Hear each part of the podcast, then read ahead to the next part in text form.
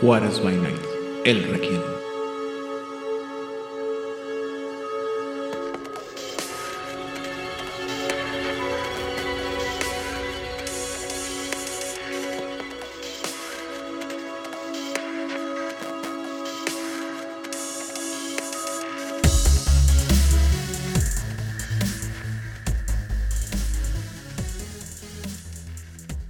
Bienvenidos a una sesión más de El Requiem, aquí en Juárez by Night, donde siempre es de noche.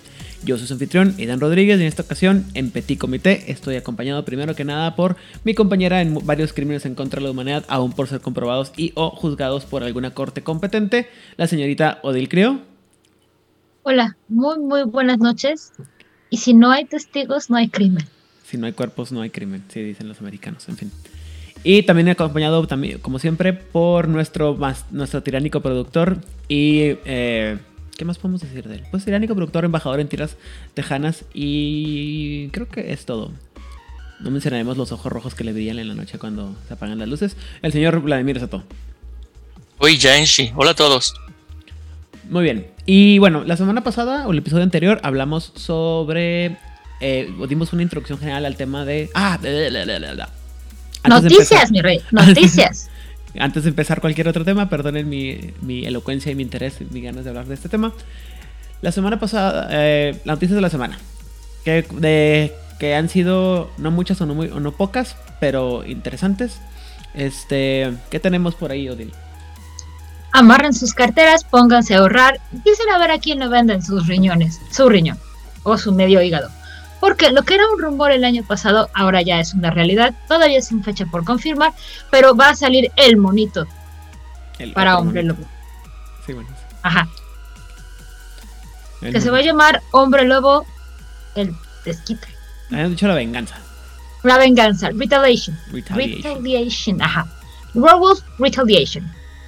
Si no entienden a qué nos referimos con el monito, significa que va a ser un juego tipo Legacy, con muchas figuritas bellamente eh, hechas en moldeadas, que no dicen si van a estar o no pintadas.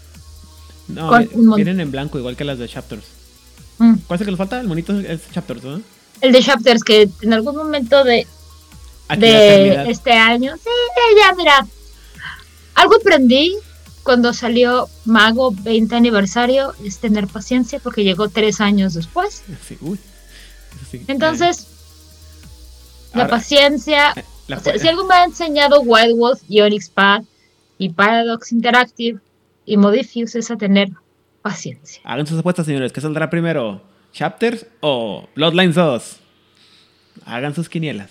Muy bien. Y la segunda noticia, que esa sí va a llegar mucho más pronto, Eh, porque los sistemas han sido mejorados, es el nuevo libro para Mago, que sería el como equivalente, saber.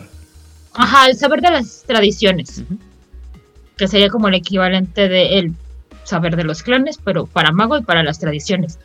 Está en campaña para Kickstarter, que fue ah, Se lanzó ¿Fondeado? el- se lanzó el lunes y ya llevamos casi tres veces de fondeo. Así es. Se, se fondeó el mismo día, así como sin ningún, ningún problema. Y cuando me refiero a que preparen sus carteras, es que el PDF, solo el PDF, PDF. empieza en 35 dólares.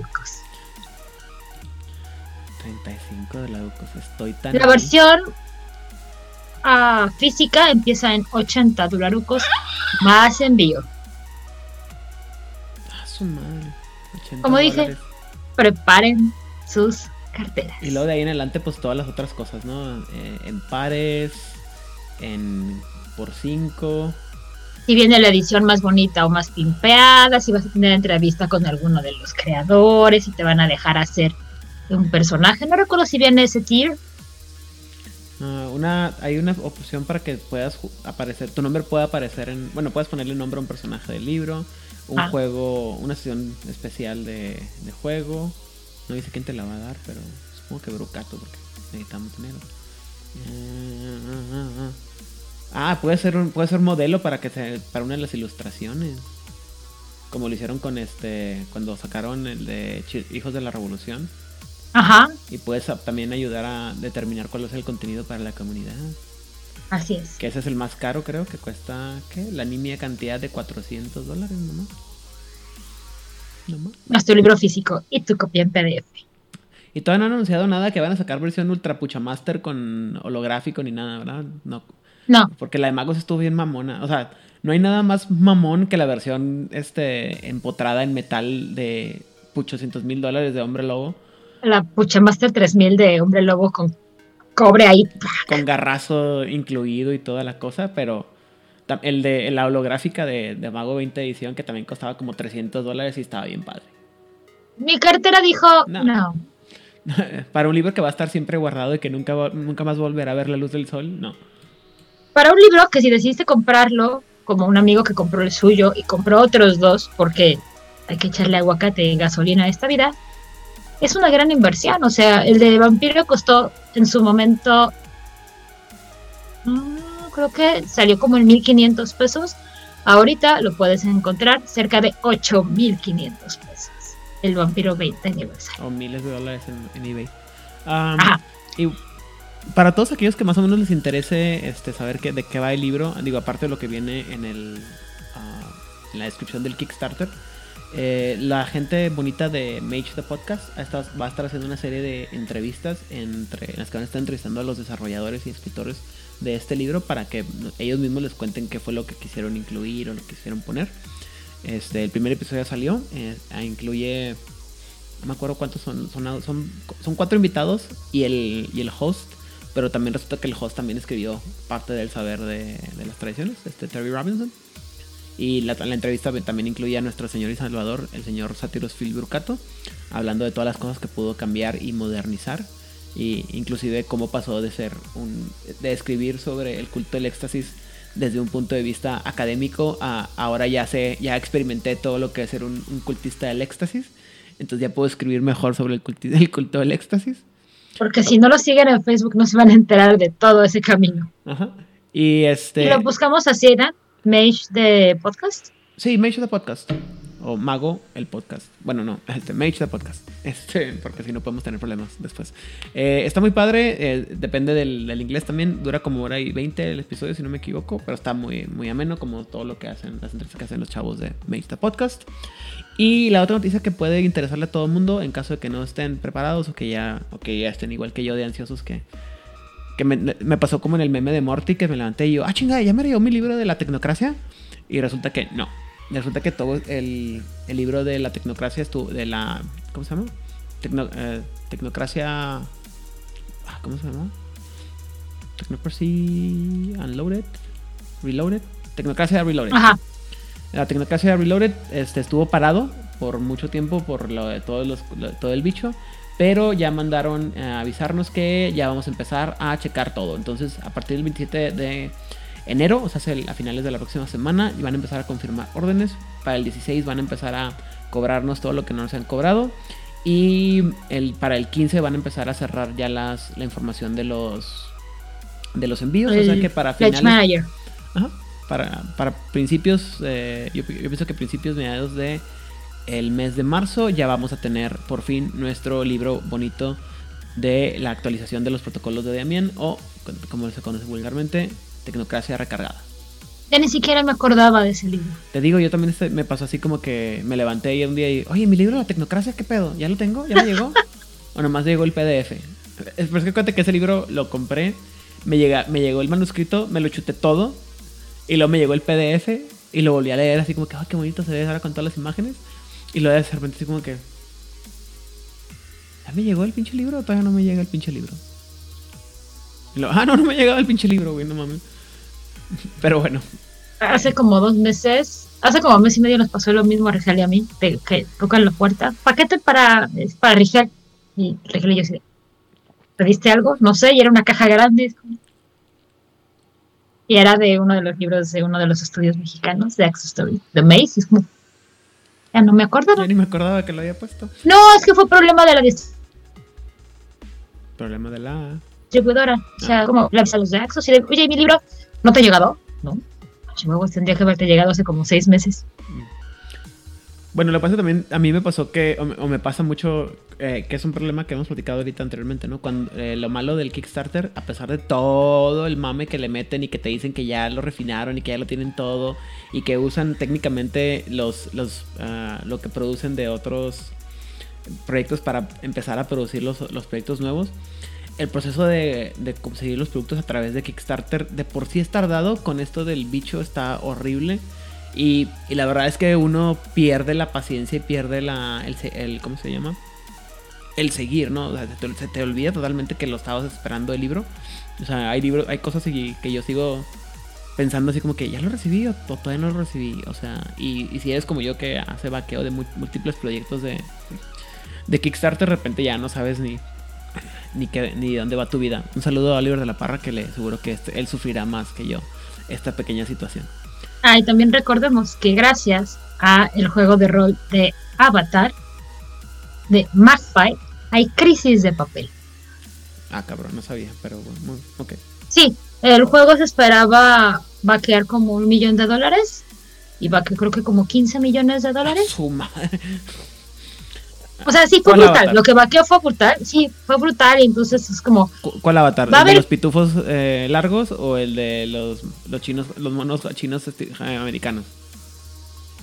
la serie que no has visto. Ah, Ok, los monos chinos americanos. Muy bien. Ajá, entonces se avisaron de, oigan, hay crisis de papel gracias a 15 los de. Magpie. O algo así, fue una cantidad, pero estúpida de dinero. Pues a lo mejor podrían usar algún, alguno de los árboles que tiraron en nuestro bello país para absolutamente nada. 20.000 árboles tirados allá en Mérida, creo. O en Playa del Carmen, que no sirven para nada. Pero bueno, en fin. No voy a tener mi hotel de 45 diamantes. Deja tú, eh, iban, a- iban a hacer, para hacer un paso a desnivel que dijeron que no lo van a hacer porque eh, si no, no termina a tiempo el, el tren Maya. Pero no hablamos de política el día de hoy. Vamos a hablar de otro tema. Solamente hemos cubrido 10 de los obligatorios 15 minutos. no se olvide esa bonita tradición. De nada. Y bueno, ahora sí. El día de hoy vamos a hablar sobre... eh, bueno, la semana pasada, mejor dicho, empezamos a hablar sobre la comparativa o las cosas que habíamos visto cuando nos llegaron por primera vez o cuando tuvimos los primeros contactos con el libro de Vampiro el Requiem. El día de hoy vamos a hacer un poquito más de análisis en cuanto a las diferencias eh, que había entre los sistemas y bueno, entre los dos juegos, que fueron los que causaron más este que podríamos decir que causaron resistencia o problemas entre muchos de los de los jugadores, ¿no? Entonces, eh, hay, hay muchas cosas. La verdad es que hablar de las diferencias serían muchos. Ahorita vamos a hablar como que, así como que a, Grosso modo. a grosso modo de las diferencias. Pero lo primero que, que podemos hablar eh, es el, el hecho, y lo comentamos un poquito, y creo que Rigel fue el primero que lo, o el que más eh, hizo hincapié en esto. Es el, la diferencia entre el, mito del origen dentro de vampiros, ¿no? Es, o, para los vampiros, ¿no? Que eh, una cosa que, siempre me gusta resaltar y que creo que hemos manejado mucho en el en el ciclo de episodios de lo que tiene que ver con el círculo interno, es que como que teníamos esta ideología monolítica de que el origen de los vampiros era el mito del libro de Nod, o sea, Caín mató a Abel y de ahí una serie de locas aventuras nos llevaron a, a las maldiciones para que tuviéramos este el a los vampiros presuponiendo una, No una fueron locas aventuras, fueron una serie de hechos desafortunados como mentarle la madre a los arcángeles. No sé qué tan desafortunado. Bueno, es que sí, bueno. En fin. Este, quería defender a mi, a mi señor padre Caín, pero no puedo. En fin, el punto es este. La culpa la tiene Caín. El punto es que, ah, bueno, amén del hecho de que he platicado y he comentado muchas veces que la, la ideología o esta parte de la filosofía de que Caín es el, el- origen de los vampiros es una cosa muy de, de extremos, o sea, realmente no es una idea compartida por la mayoría de los, ¿cómo se llama? De los vampiros, sobre todo si juegas en la camarilla, y no es un saber popular. Eh, ese mito se, manejaba como el mito básico y presuponía la, veracidad de la existencia de- del dios judío cristiano. Y luego de repente pues había productos como este, Estirpe del Oriente o Los vampiros del, del Reino del Ébano o algunos libros de la Edad Media en las que nos cambiaban un poquito, nos prestaban orígenes potenciales diferentes. y sobre todo presentaban variaciones en los clanes o, o formas diferentes de existir los vampiros que decía uno, o a lo mejor no, el mito no es este... Es eso, es un mito, no es una interpretación.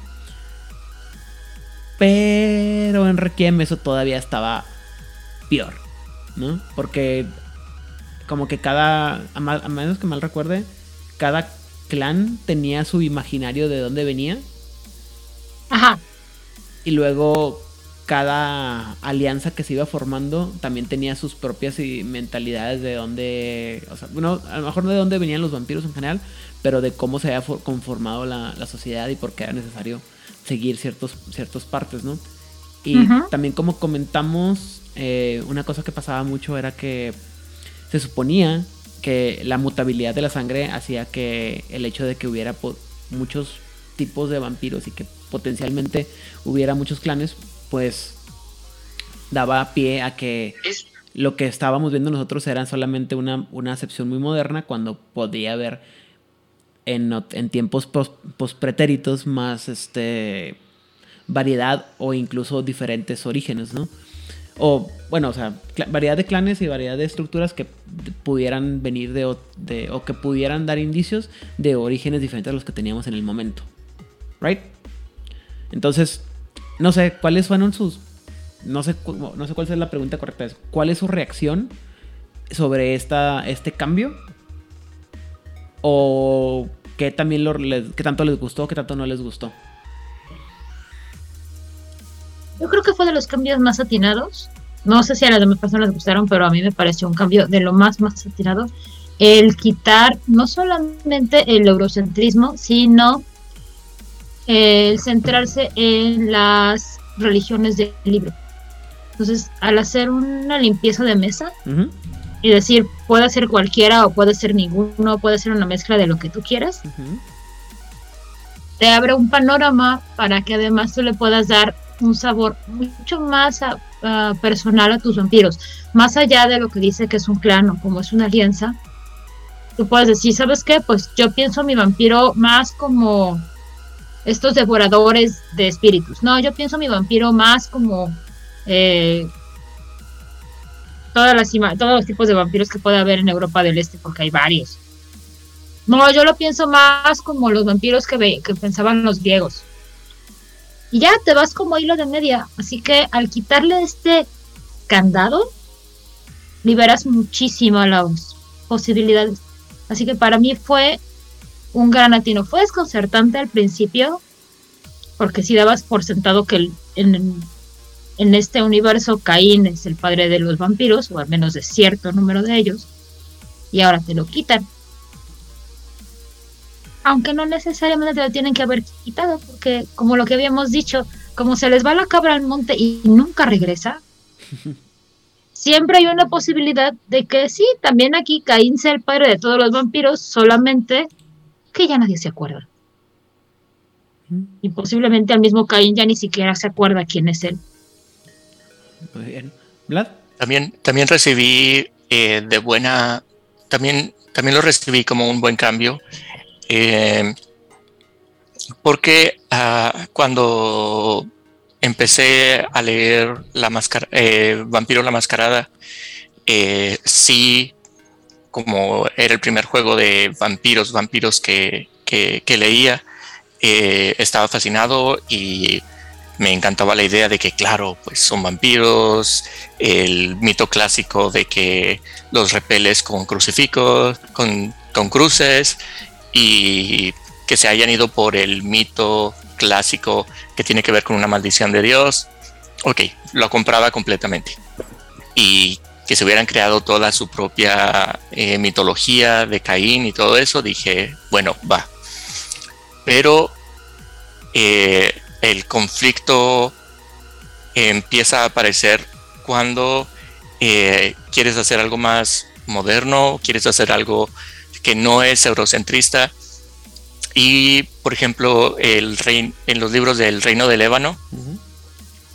Que, nos presentan a los clanes desde un punto de vista diferente, ahí es donde eh, la verdad es que hasta ese momento es cuando eh, encontré la limitante del, del, mito. De, es cierto, si yo quisiera jugar con un vampiro eh, de Madagascar, por así decirlo, como lo tengo que retorcer mucho toda mi historia para enlazarlo al, al mito judeocristiano.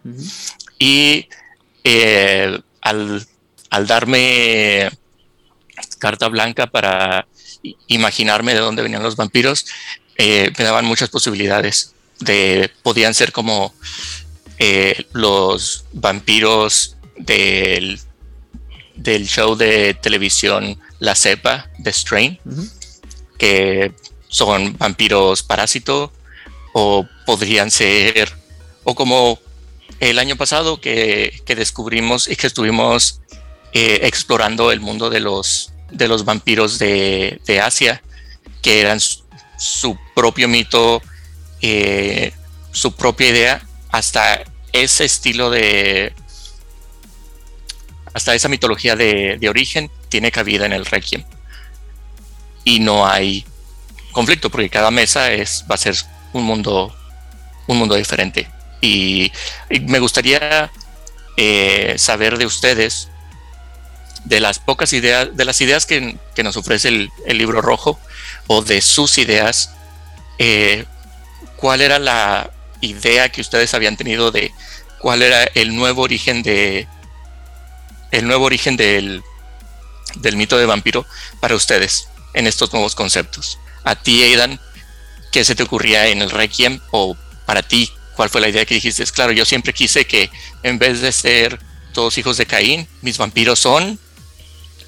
Ah, te voy a decir que a mí me gustaba también el hecho de que no hubiera un... O sea, digo, con toda la idea, lo, lo mucho que me gusta el saber de, de Mascarada, cuando me llegó el libro la primera vez, insisto, para mí fue un choque así, sí fue así como, como un divorcio, ¿no? así como que todo mi mundo había cambiado y no sabía qué rollo. Entonces, eh, para empezar, me gustaba la idea que, de que pudiera, tratando de recordar cómo me sentí en, eso, en ese tiempo, ya hace un buen de años, hace veintitantos años, o poquito menos de los 20 años, este que qué sé yo, órale, qué padre que no, que no había una certeza y que solamente algunos, algunas de las cosas eran como que hasta cierto punto comprobables, ¿no? Por ejemplo, la historia de Longino la historia de, Drácula eran comprobables, ¿no? Por así decirlo, y que tenían así como un, un origen más moderno, comparativamente hablando con el de, este, no sé, o bueno, o sea, más fijo porque pues el movimiento cartiano no tiene un, un, objetivo, un origen fijo, eh, o sea, no, no, hay una figura pues que los, que los lleve, ¿no? no hay un no hay un Troilo, no hay un, un Rafael de corazón que los, que los mueva. El, el círculo de la, de la, bruja tampoco tenía un, un así un menos un un, un, origen como tal. Creo que las primeras veces que me gustó, digo, también se me hacía que era como que muy, muy, todo muy, muy egocentrista. Entonces era todo como que. Se me hacía como que tenías así como que. Los wicanos contra los cristianos, contra los super, los demócratas rabiosos. Y luego tienes a estos. Eh, lo que llamarían muchos. El, el la, la, idea de la conspiración del Deep State o el, el estado profundo. Y luego los, este, los científicos progres. Los, o lo que en ese entonces era. La, la, el hype de los veganos, ¿no? De estos que, que se quieren poner a investigar con cosas que nadie más está haciendo. O, o, en el caso de que no sepan eso, los Breatharians, esta bola de locos que pensaban que podían vivir a base de comer Coca-Cola y que les diera el sol. ¿Qué? Ah, sí, ¿no sabes eso? Muy bien, bienvenida al mundo de la, de la gente loca. Entonces era, había mucha gente, o sea, es como las modas, ¿no? De repente tienes un grupo de gente que se, imagínate vampiros haciendo CrossFit todos porque eso los va a hacer mucho más fuerte y más mejores que los demás y eso es básicamente el ahorro Dracul, ¿no?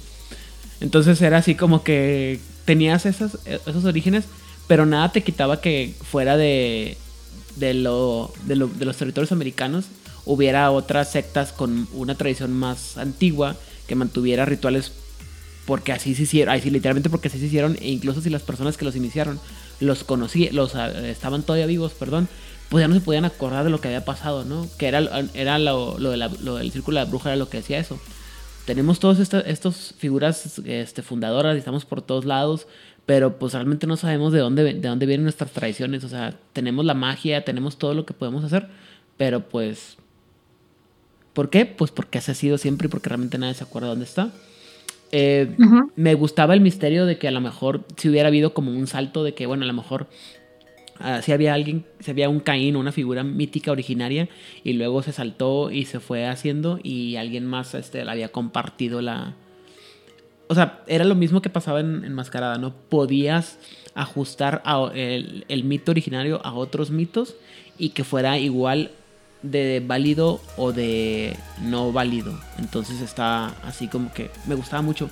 Si me, pregun si me preguntas qué me hubiera gustado a mí, no te pudiera decir cuál me gustaba más. Bueno, te puedo decir que me gustaba mucho más el origen de la, de la, de la bruja porque también la contenía mi, mi romance empedernido con, el, con la mitología de Lilith. Entonces me gustaba mucho más. Así que, ah, mira qué padre, por fin el culto de Lilith está front, front and center, ¿no? Ya no es herejía. Pero aparte creo que era lo que tenía más sentido, ¿no? O sea, pues no sabemos, simplemente siempre ha habido figuras este, oscuras de la noche que, que promueven esta idea de que la oscuridad es, es depredatoria o predatoria contra la humanidad. Y pues estamos ahí nosotros y nosotros encarna- encarnamos esa, esa filosofía o incluso podemos ser los originarios del mito. Pero siempre me quedó la espinita de que, de que pudiera haber más, este, más sectas. De hecho, creo que ese es mi, mi gripe más grande. Que no había, que así como hicieron un montón de, de ¿cómo se llama? Eh, de líneas de sangre, pudieron haber metido muchas más este, sectas. Cosa que se corrigió más adelante, pero ya mucho, muy adelante. ¿no? Pero, o sea, por ejemplo, tienes. Cuando tú eres en el libro del clan de los Gangrel, Ujú. yo creo que sería como el origen más cercano, y eso con muchas, muchas, muchas, muchas comillas, que básicamente es, pues un día aparecimos y ya. O sea, somos una fuerza de la naturaleza que siempre ha estado aquí. ¿Cuál es el origen? Pues, pues aquí estamos y, y ya, ¿no? Sí, o sea, es que no. no- Porque no hay, no hay una razón. O sea, eso es lo sabroso. O sea, los Ventru dicen, no, es que somos un refinamiento de lo bla bla bla. Sí, tú eres el más joven, cállate, los hocico. Aparte, Y es, es- son las únicas certezas que tienes. ¿Qué clan es el más, cuáles son los clanes más viejos? Pero es como basados muy en un- algo muy subjetivo. O sea, lo que decíamos la vez pasada, ¿no? Se asume que el círculo de la bruja es la alianza más antigua y se asume que el clan Gangrel es el clan más antiguo. Y de ahí como que ya, ahí se van peleando quién estuvo aquí. Y lo único que están de acuerdo es que el Ventru es el clan más joven. Y hay los demás que se peleen en medio, ¿no? Y es Tal la única... ¿Ah? Bueno, continúa. y son como las únicas certezas muy también muy turbias que hay. Lo más lo más cercano a la naturaleza es lo primero que surgió y lo más lejano a la naturaleza es lo último. Y son las únicas certezas. Lo que tú hagas en medio es asunto tuyo y de tu mesa y del mundo que tú quieres hacer. Si tú quieres que no haya Nosferatus, pues, pues pueden haber Nosferatus. O a lo mejor son Nosferatus, pero se llaman de otra manera. Y creo que eso es algo muy atemorizante. Mundo de Tinieblas, Vampiro la Mascarada, el libro verde, aunque ten- nos daba un espacio, aunque era muy grande para jugar, aún así era un arenero cerrado, con un lore muy cerrado. Ahí sí, si te pones a leer todos los libros vas a encontrar eh, puntos en los que no coinciden porque fueron los primeros libros y los últimos libros y a lo mejor no todos los autores leyeron todos los libros. Pero tienes una ah, tienes un espacio cerrado. Este es el lore y así se va a jugar. Y llega Requiem y te da un mundo estúpidamente abierto y dice, ¿y ahora qué hago, no? Es pasar de jugar Castlevania Symphony of the Night, que es un juego bellísimo, precioso, pero es lineal y a lo mejor tienes como tres finales diferentes, dependiendo de algunas decisiones que tomarás. Pero no es un juego que cambie mucho, es precioso y todo el mundo lo quiere. Y de pronto te encuentras con, este, por ejemplo, con Fallout, que sí, a lo mejor la historia es lineal, pero tú puedes jugar horas y horas de Fallout sin pelar la historia, estar haciendo cosas ahí en el mundo. O, ay, ¿cuál era este otro juego del 2000, de principios de los 2000 que tenía como 16 finales? Skyrim. No. ¿Mm? Para Chrono Trigger, Ah, uno de ellos. Entonces, de pronto te encuentras con un mundo estúpidamente abierto, donde, ¿y ahora para dónde voy? Ay, güey, di el viejazo Chrono Trigger desde el principio de los 2000, sí, pues, estaba en secundaria, no mames. Entonces, ese es el punto. O sea, tienes de pronto un, un juego de plataformas como Symphony of the Night precioso, pero es lineal, es A, B y C. Y luego tienes Chrono Trigger, donde te puedes ir directo a un final y ya te fuiste a la historia fácil. ¿Y ahora qué haces con todo esto? Y te encuentras gente que está jugando 99 horas y no se registran más porque hasta ahí va el contador. El, ah, el mito de, de origen que me gustaba, que me gustaría, ah, que me gustó de, de las diferencias es que ah, como lo libraba de, de mitología eh, judía cristiana, eh, desde, el, desde el inicio ah, tenía esta visión y esta idea de un juego de vampiros donde el vampiro es identificado como, sí, parte de la naturaleza, pero es un parásito antiguo. Básicamente, cuando salió la serie de televisión La Cepa de Strain, yo estaba de, ah, ahí, ahí está el juego que yo quería jugar. Yo, yo no, Entré usando Requiem. yo- yo no, no quiero decir que Guillermo del Toro leyó Requiem, pero definitivamente Pero leyó le Requiem. sí, sí, porque la historia está muy... Eh, bueno, si nunca, si a todos aquellos que no hayan leído nunca el libro de la... En, en español se llama, se llama Nocturna, creo. Este, Nocturna, pero en- ajá. En, inglés Son es- tres tomos. Son tres tomos. En inglés la serie es The Strain. La serie le deja mucho que le debe mucho a los libros, pero es esa parte. Este. Sí, hay. bueno, visualmente el líder sí es como horrible y espantoso. Y sí, Ah, sí le dio tan- ve- me lo imaginaba mejor, peor. Pero bueno, en fin. El punto es que la historia, eh, eh, la idea es eso, ¿no? Que salen estos como criaturas que te dicen, ah, bueno, es que yo empecé, yo tengo mil años existiendo y yo era la maldad en, en esta área del mundo y pues ahí nos juntamos todos. En que dijimos, nuestros territorios de casa hicieron tan grandes que nos, nos topamos y nos juntamos todos y ya controlamos al resto de los vampiritos, ¿no? Que somos bien buena onda. Pero pasamos el resto del mundo, el, el resto del tiempo Spoiler, no, no son buena onda. durmiendo este en temblando juntos, ¿no? Excepto el, el, mam- el mamerto del malo de la, de la serie. Pero bueno, eh, mm, y creo que eh, bueno, y según lo que lo que puedo ver en, en- de acuerdo a mi investigación es el- y la investigación que han hecho otros, realmente ese es el cambio más fuerte, ¿no? La idea de que tenías tenías las sectas, tantas sectas y tantas op- opciones y me gustaría, yo sé que es difícil, chavos, porque ya, estamos, ya traemos el baje cultural de todos los libros que hemos leído, pero vamos a tratar de centrarnos nomás en lo que era la, el primer libro, el básico, antes de que empezaran a meter El rojo. Ajá, el rojo. Porque teníamos un chorro de, de, sobre, de suposiciones, pero que to- estaban todas como que muy al, al aire, así como que te las dejaban muy, muy abiertas, ¿no? Entonces, eh, pero el un cambio muy grande que había, bueno, los dos cambios más grandes era la cantidad de clanes y la cantidad de sectas.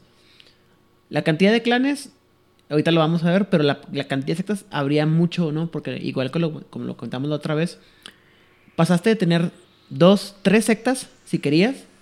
O sea, tenías la camarilla cuatro, si lo quieres ver así. Ajá.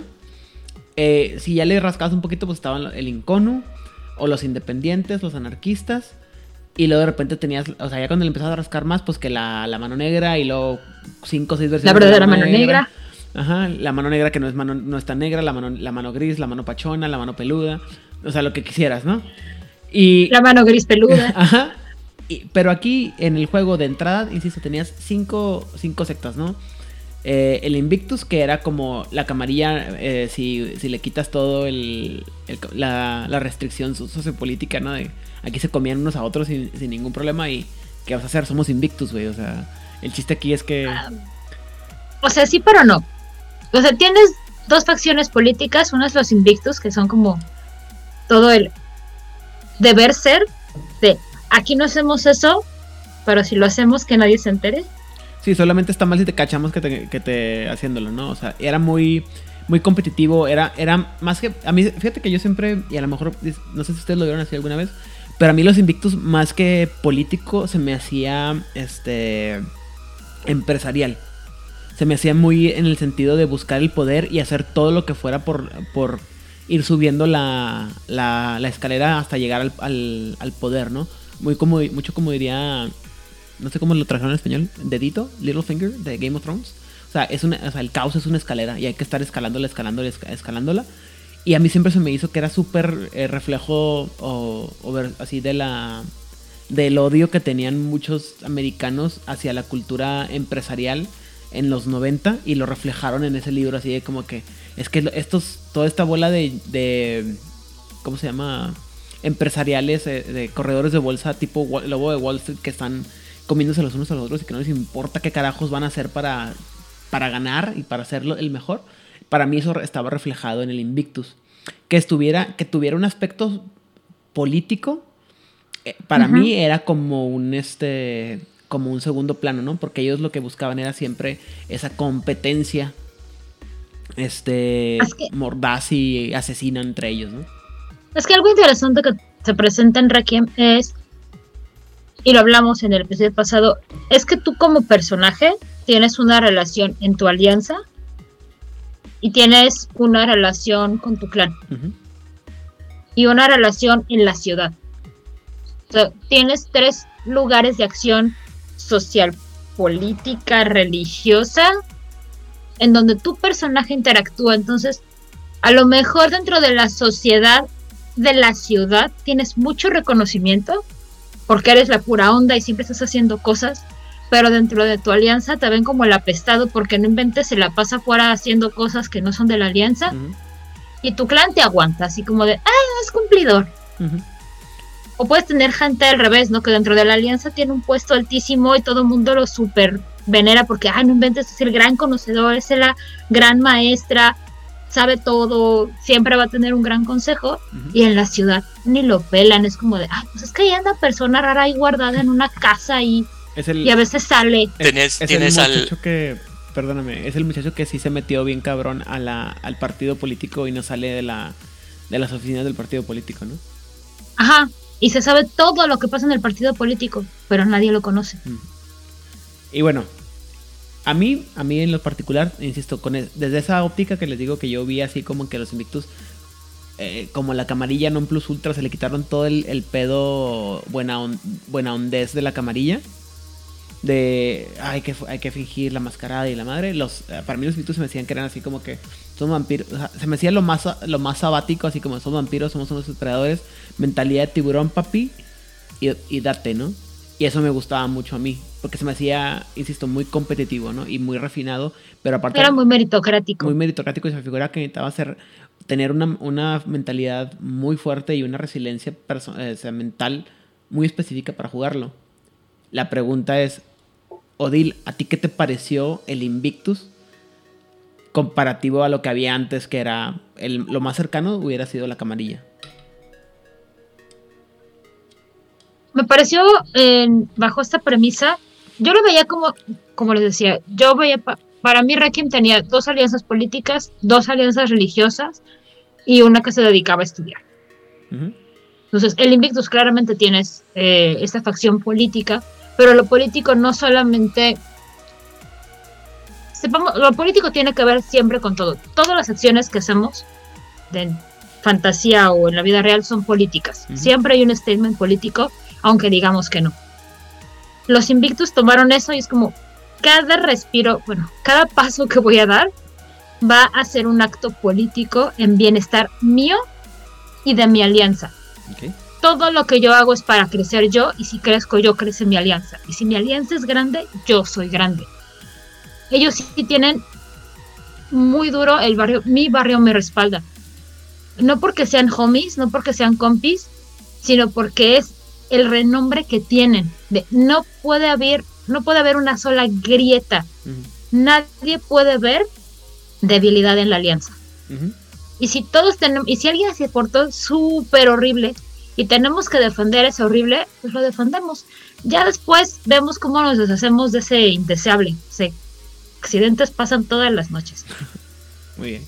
Pero en el Inter vamos a sacar la casta y defender al idiota que nos quiso quemarlo, porque el Invictus es, una so- es un solo pilar en el que puedes crecer si eres suficientemente capaz.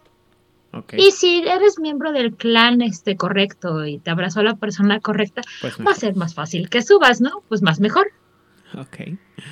Vlad, ¿a ti qué te pareció la así de entrada el, el Invictus? Me pareció ah, nuevamente liberador. Em, como no trae todo el bagaje, todo el baraja- bagaje cultural histórico de, de la camarilla, eh, te podías enfocar completamente a, a eso, a subir en el tótem. Eh, quieres la... eh, lo veía como, oh, claro, esto es eh, la estructura que me permite jugar todo eh, las puñaladas por la espalda que quería jugar y que también se hacía en la, en la camarilla. Ah, pero como en el Invictus estoy libre de este bagaje cultural, eh, era, como tú lo describiste, era este gran eh, edificio de cristal corporativo en donde tienes que ir pisoteando para estar subiendo eh, en, a cada, cada piso y llegar al, al- a la cima. Y lo que, eh, como lo Siempre describe cuando Otil, no hagas quedar ver a la empresa fuera de la empresa. ah, claro, claro, claro. O sea, si vas a, si vas a ganar puntos, tiene que ser para la empresa. Eh, y eso es lo que ah, lo que me agradaba y también como no hay esta historia de que no es que cuando nos juntamos y luego tú le dijiste a Panchita y por eso ya Panchita ya no quiere ser parte de nuestro club y cosas así ah, también de que fuera eh, el- los conceptos estos de que las alianzas eran agnósticas de clan también lo disfrutaba mucho. Al- algo que me gustaba mucho dentro del Invictus era esta estos actos tan mm, digamos es que no eran racionales rígidos en su manera de todas las alianzas es la que tiene la manera más rígida de comportarse al interior y al exterior. Tiene cuarenta y tantos mil títulos al interior y cada uno tiene sus responsabilidades y si no las cumples puedes tener severos problemas.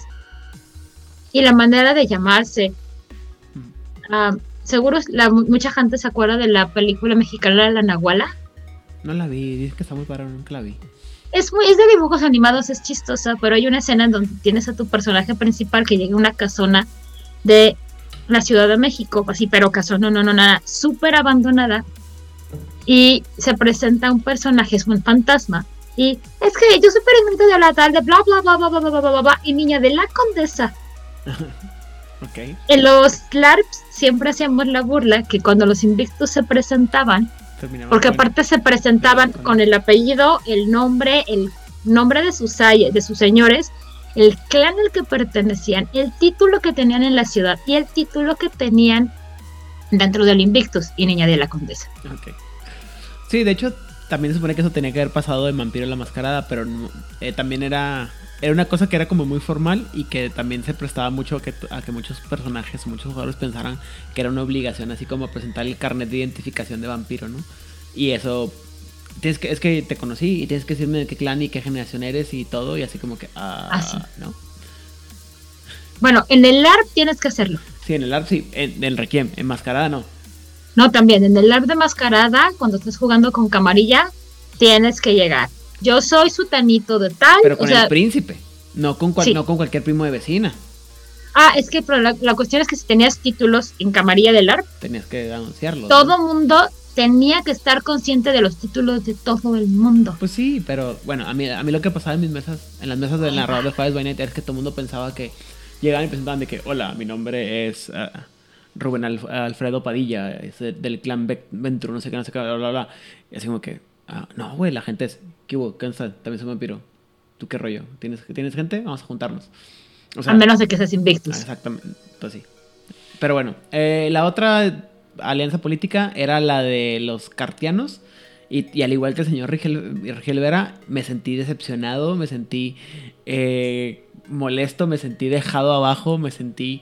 Sentí que es la que tenía menos desarrollo por parte de los escritores. Por, entiendo la- lo que decían, ¿no? Era la, era la más moderna, era la que ensalzaba todos los deberes o todos los sabores de, de la democracia y representaba a todos estos, estos jóvenes eh, que estaban en- tratando de enfrentarse al poder y, y, eh, ir en contra de las estructuras de poder establecidas. Pero se me hacía tan tan americano el pedo, como lo estaban platicando. ¡Claro! O en términos modernos se me hacía tan cha- o sea, y modernos y mexicanos aparte. Se me hacía tan pinche chaira la pinche el, el movimiento cartiano que decía yo, güey, no, o sea, No puedes. la, la- el- la esencia me gusta, pero la ejecución es muy mala. Y comparativamente con el, el saber que tenía el lore que había de los anteriores, dije yo, no, no puedo con esto. A ver, pero mm, para quien nos está escuchando, el movimiento cartiano es el equivalente A los en anarquistas. mascarada a A los anarquistas. Los anar- la, la historia del movimiento cartiano en teoría empieza años más, años menos, por la Revolución Francesa, cuando unos vampiros dijeron, ¿cómo es posible que estos humanos estén liberando del yugo de sus ancianos Y nosotros. y nosotros, que somos superiores a los seres humanos, no estamos buscando la igualdad? Espero noten la inconsistencia en el argumento Ajá. importante mencionar, sí, sí lo dicen los sí lo dicen los cartianos, es de, sí, queremos una sociedad más igual para todos los vampiros. Bueno, ¿y qué vamos a hacer con los humanos? Comérnoslos. Ajá. Sí, o sea, ¿Y había. qué vamos a hacer con los humanos? Que nos sirvan. Digo, no, eh, ah, ah, ah, Había muchos puntos débiles y muchas cosas que, insisto, se me, a mí, yo, así como lo está platicando Dil, lo ves y dices tú, espera, ¿cómo? O sea, ¿qué? Y siento que era más que nada porque estaba como que les quedó el desarrollo a medias, que no supieron dónde juntar. Y eso es una cosa que me, me tocó, me gustó y me, y me, me pareció muy chido. Ah, y, lo platiqué anteriormente, ¿no? De, de máscara, máscara. O Requiem lo que hizo es que agarró mascarada y, si fuera un pedazo de carne, lo rebanó, lo picó y lo rayó. Y, los, y lo separó en esto es grasita, esto es carnita, así. Y esto va aquí y esto va acá. Y juntaba ideas muy cercanas. Por eso se me hizo tan pinche como quedó la, la- el cartiano. Porque se me decía que era el que ten- el tenía menos consistencia interna. Lo más interesante es que a mí me parece totalmente lo contrario, Idan. O sea, todas las contradicciones que tiene el movimiento cartiano a mí me parecen perfectamente lógicas y coherentes. Cuando hay muchas maneras de hacer movimientos revolucionarios. Unos son de golpe y cortamos y algo nuevo. Y otro es que la sociedad vaya avanzando y se vayan generando cambios. El segundo, cuando todo se va haciendo conforme la sociedad va avanzando y moviéndose y cambiando, son los que van a permanecer como más fieles a esa idea del cambio. Los que son como de corte de hoy vamos a hacer esto, son los que francés. Tenemos la revolución de Cromwell de voy a cortar la cabeza al rey Carlos I. Bueno, ¿y qué vas a hacer después? Me voy a hacer nombrar rey. Tú no puedes ser rey. Mm, Voy a hacer Senescar en lo que el rey crece. Y fue un desastre. O Cuando era el revolución francesa, eh, este, Agustín Iturbide, ¿cómo dices tú?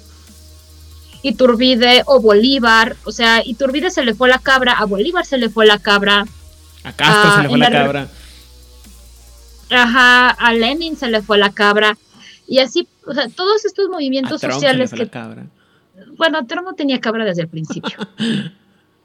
este, estos movimientos sociales que están muy bien intencionados y que de primera instancia sí crean un cambio positivo en la sociedad, Ajá. van teniendo cosas que no van a, no, no van como terminando de, de cuajar.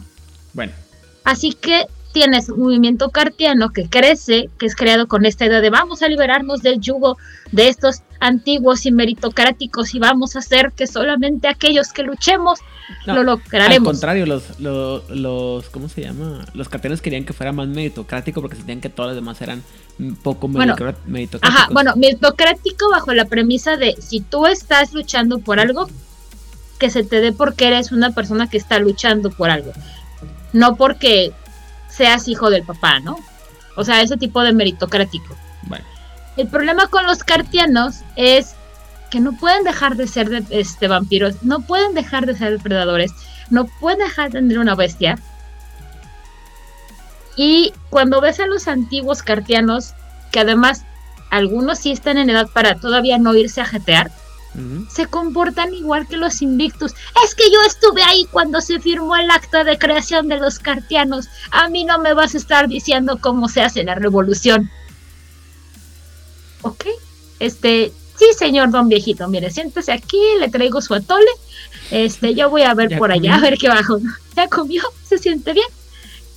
Y esas contradicciones del movimiento cartiano, para mí es lo que lo hace muy, muy rico. Para mí, a, mí me parece que no es que esté mal escrito, es que te tienen que poner que tiene todas estas contradicciones. Tienes que tener un grupo de jóvenes muy entusiastas de sí, yo soy un vampiro ahora y voy a luchar por los derechos de todos.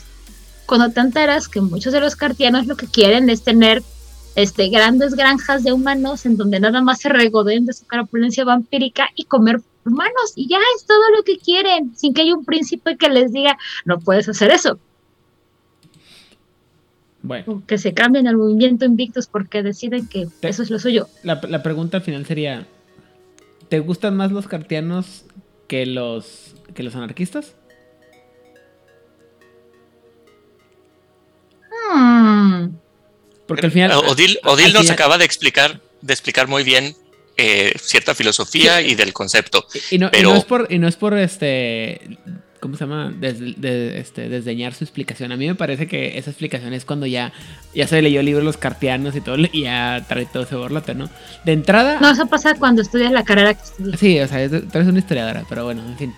A, a mí en lo particular, si me preguntas, así de primera instancia, con las tres hojas y media que le, le dedicaron el libro original al movimiento cartiano, dije yo, está bien pinche, güey.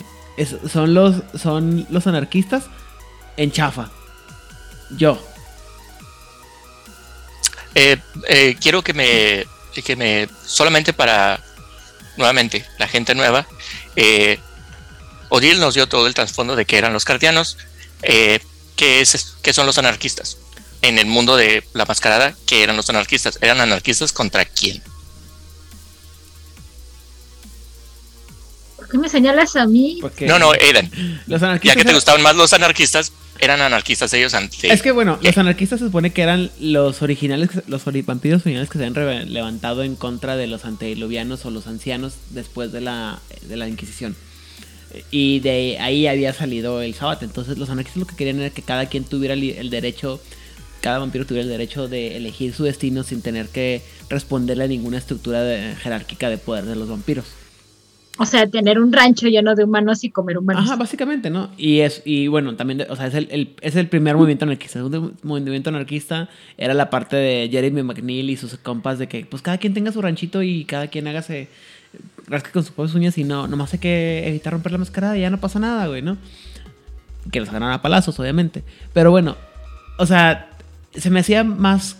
Yo estoy de acuerdo con Odil, o sea, digo, fuera el hecho de que me parecía que eran muy pinches americanos. eh, esta idea de Don't Tread on Me y muy, muy blue, este, ¿cómo se llama? Redneck, de que "Sí, yo so- somos independientes y tenemos derecho a, a portar armas y tener nuestra milicia y todo lo que, lo que cualquier Ay. gringo de sangre roja esperaría en cualquier persona medianamente inteligente hasta que te, tu banda de rock se, se va al carajo porque atacaste el Capitolio.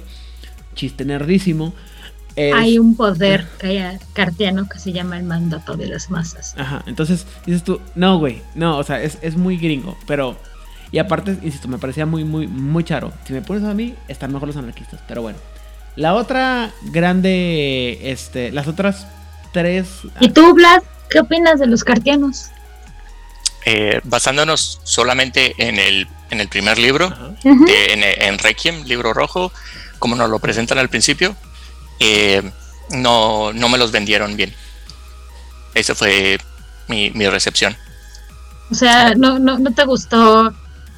Este. Do you hear the people sing, sing the song of angry men? ¿no?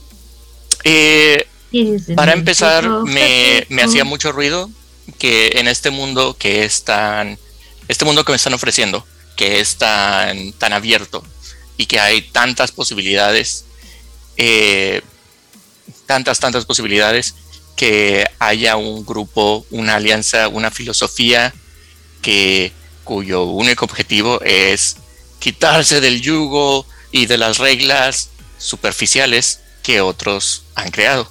Y me parecía tan como que no me hacía no me hacía eh, coherencia porque también me decían en el libro de que cada ciudad es su propio mundo, hay mucha, hay mucha independencia y ellos están como trata su eh, su filosofía o la idea es que están revelándose ante el sistema.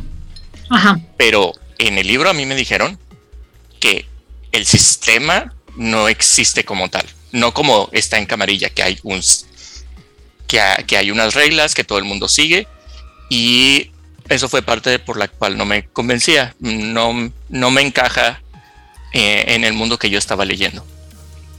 De que sí, tal vez se pueden revelar en una ciudad en contra del sistema de, la ciudad, pero que fuera toda una organización al, punto de que fuera su alianza a nivel mundial, de que sí, todos estamos siempre en contra del sistema.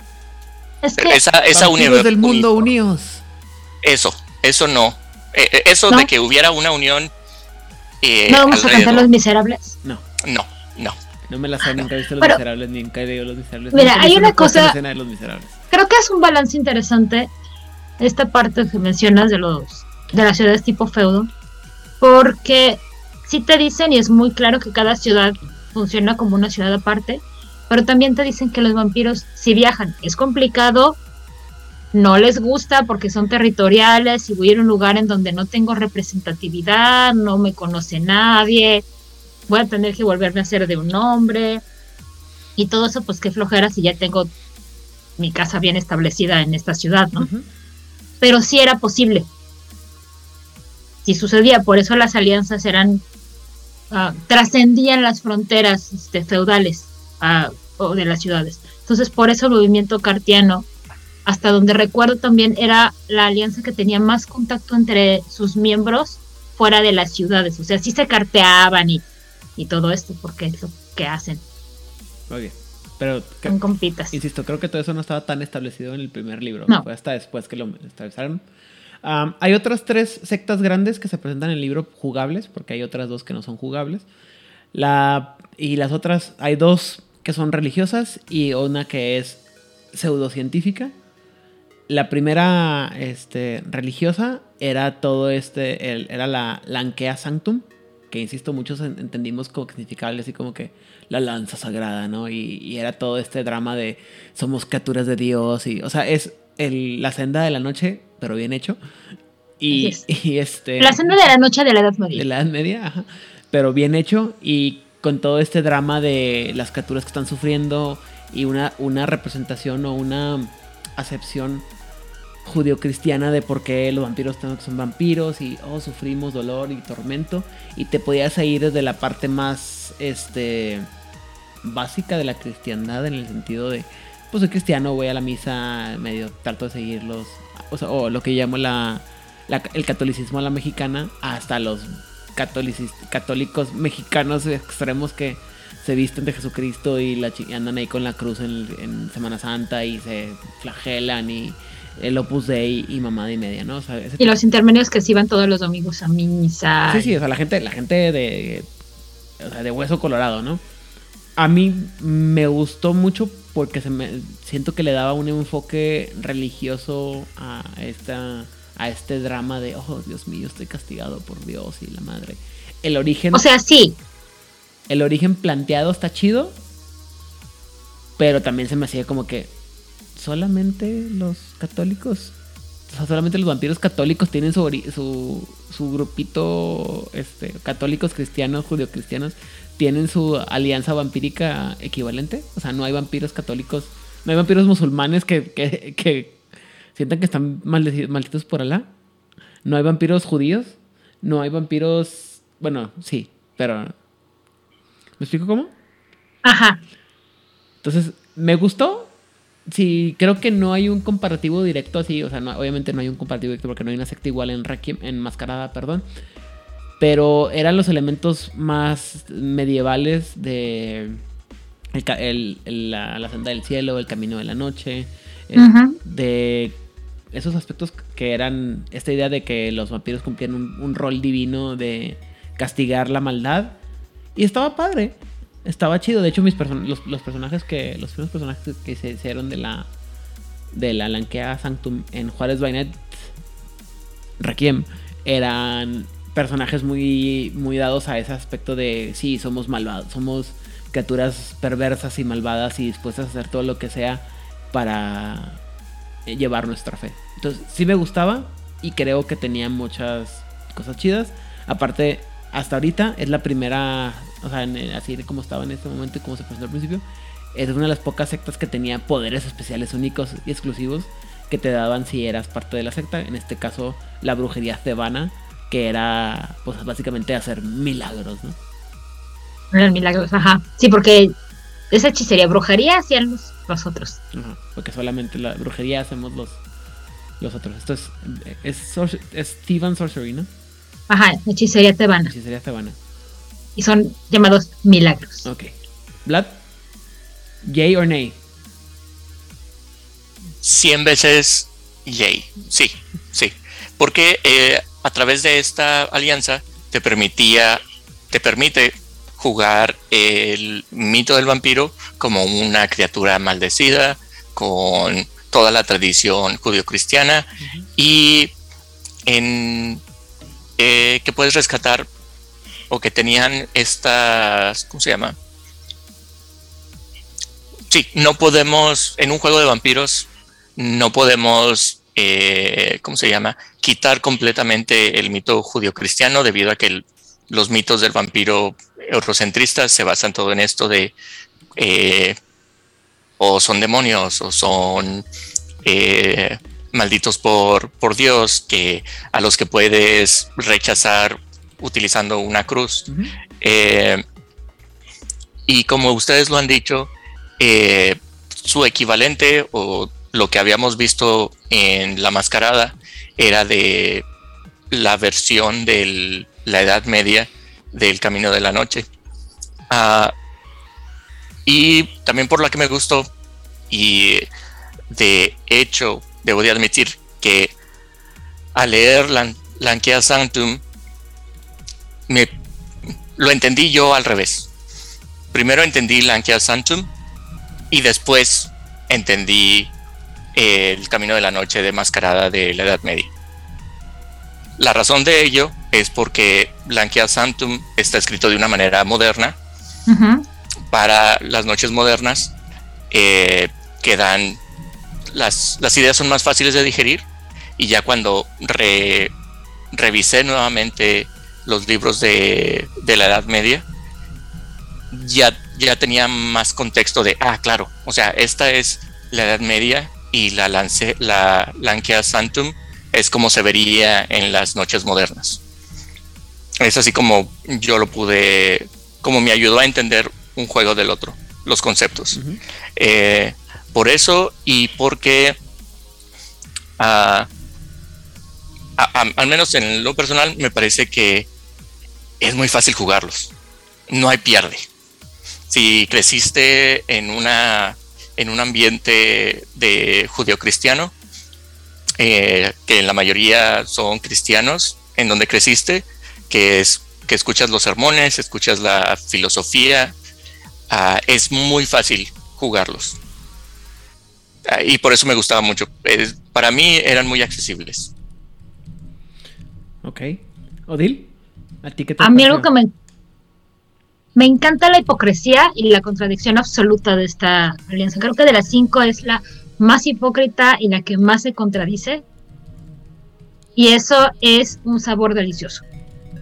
O sea, mientras que el Invictus es todo este carácter de no hagas quedar mal a la alianza y te castigamos en privado porque todo es crecimiento para la alianza.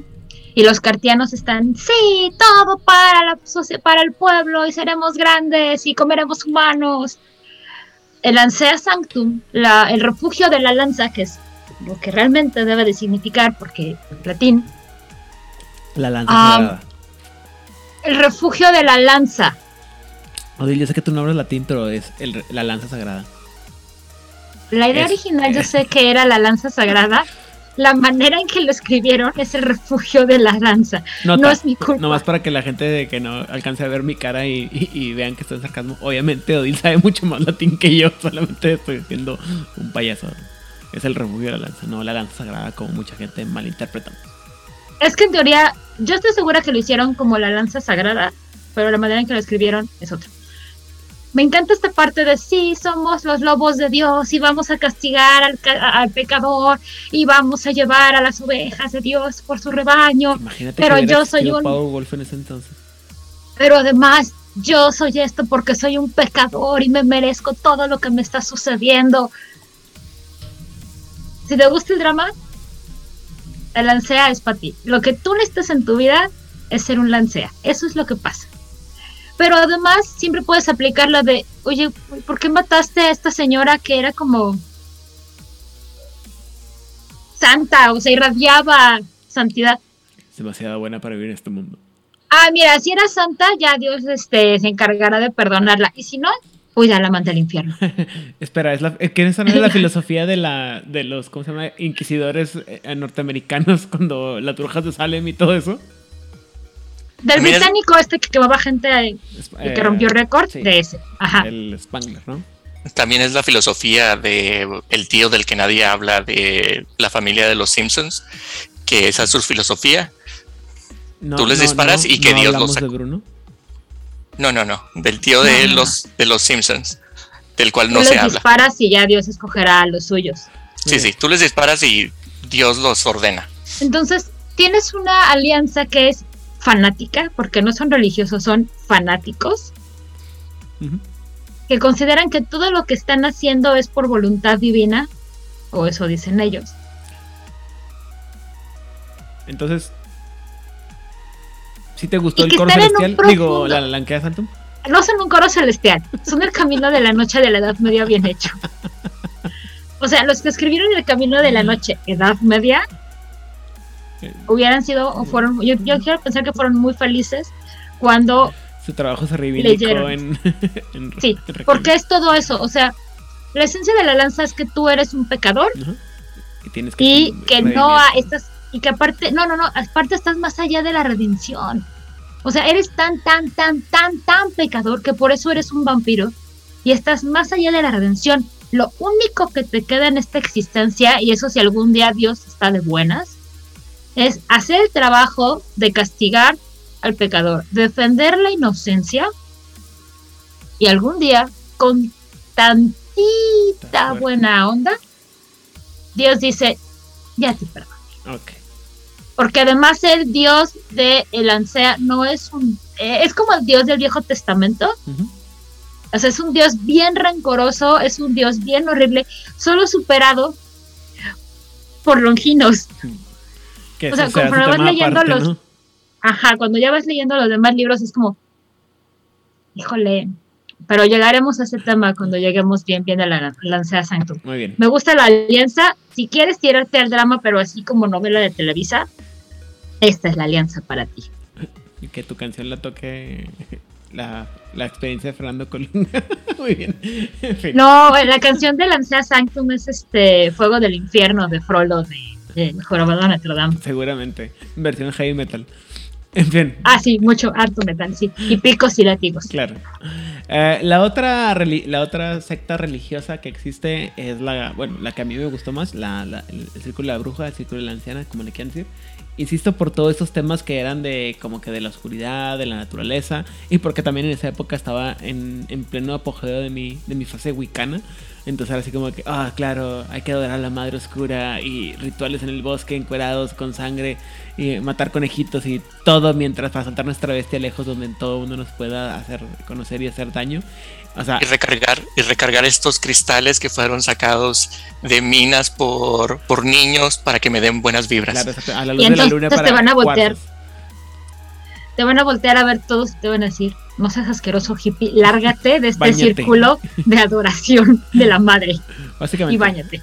Pero sí me gustaba mucho la círculo- el círculo de la madre. También era de las pocas sectas que te presentaba poderes este, únicos y exclusivos, detergentes que te daban una ventaja sobre aquellos que jugabas, este, con otros medios que no jugabas. Y a mí, pues sí me, sí me gustó mucho porque a, mí- a mí en específico les puedo decir que lo que me gustaba mucho era toda esta religiosidad oscura o religiosidad alternativa del Sabbat, sin ser el, el, el Sabbat sanguinario de vamos a matar a todos". Ajá, rabiosa que tenía el Sabbat, a mí me gustaba muchísimo.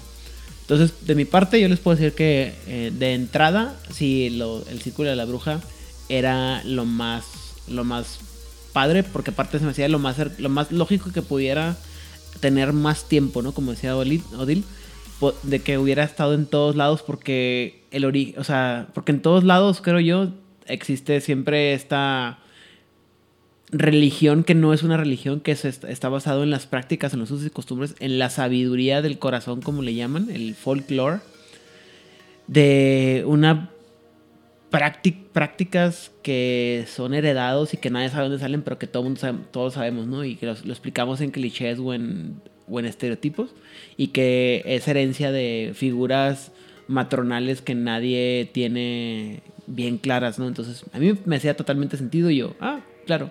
Y, y aún así se me hacía que tenía mucho misterio para, para expandir, porque también se te decían que sí existía una figura que era la, la bruja que andaba por ahí, que aparecía de repente en tu círculo y que podía cualquier momento este, baja- eh, llegar y, y sacarte de la, de la heterodoxia y meterte en ortodoxia y que te iba a sacar un pedo porque no estás acostumbrado. Entonces para mí si era 10 de 10, beso de, de chef, perfecto. ¿Odil? A mí me encanta el círculo de la bruja por las razones totalmente contrarias ¿A los que me gusta a mí? de Lancea. No, de. Ujú. Me parece que es una de las. Me parece que es de las alianzas más coherentes, más sólidas y más sinceras. Ok. Lo que ves es lo que obtienes. Si tú ves a un vampiro o a una vampira manchada en sangre con harapos, con tierra de quién sabe de dónde, lo más posible es que te vaya a querer hacer una maldición. Aléjate. Si tú ves a una hippie o a un hippie vampiro, lo más seguro es que te va a querer echar un speech de venta acerca de lo bendecidos que estamos por ser vampiros y por haber sido tocados por la madre creadora de absolutamente todo. Y eso es algo bien enriquecedor del círculo de la bruja.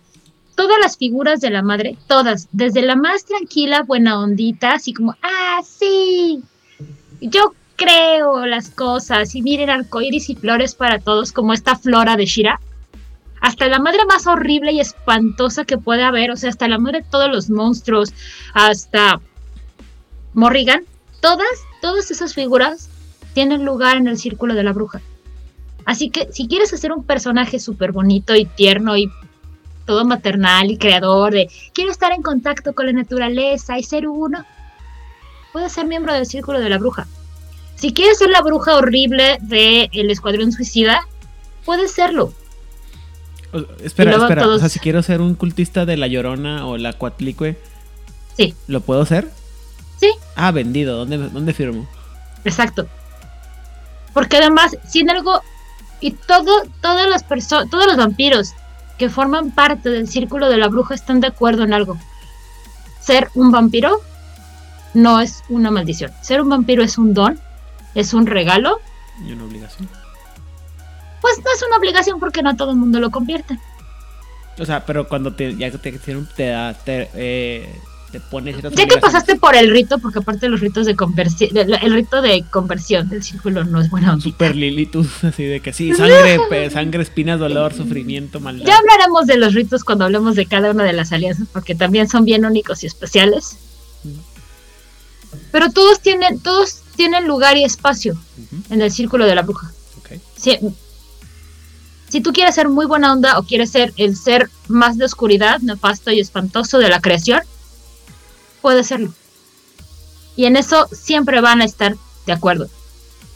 La política no les interesa más allá de qué tanto les afecte para sus espacios y territorios de casa. No les interesa tener agencia política. Es como de, mira, tengo cosas más importantes que hacer. Tengo un ritual a las 3 de la mañana porque es la hora en que la luna está en el lugar en que necesito que esté. Y no tengo tiempo para tus petulancias, príncipe. Ya me voy, hazle como quieras. Muy bien. Entonces, eso me gusta mucho. Puedo hacer personajes muy poderosos, muy fuertes, con mucho crecimiento y que además siempre es muy transparente la alianza en ese aspecto. Los personajes pueden ser tan retorcidos como tú quieras, pero la alianza no te está vendiendo algo que no es. Y es muy sincera con ella misma. Pues es esto. Ok. Vlad. Lo que puedo agregar es em,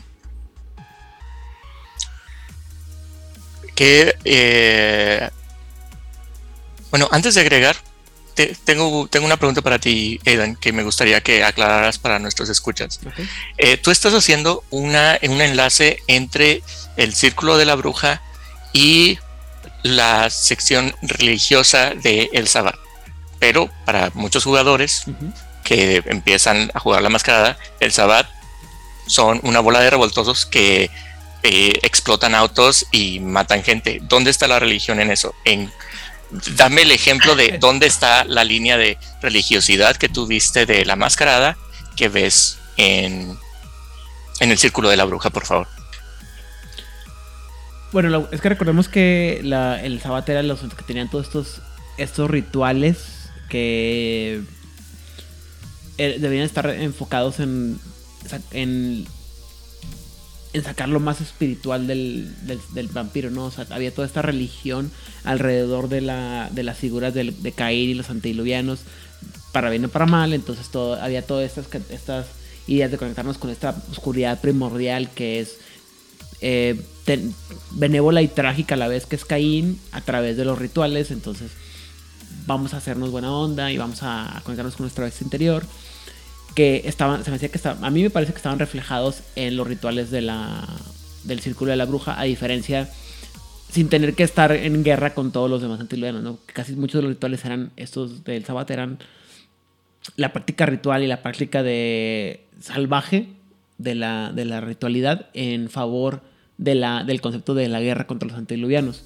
Y en el caso de la, de la círcula bruja, eran estos rituales hechos con el fin de enfocarse en el mejoramiento del propio vampiro salud.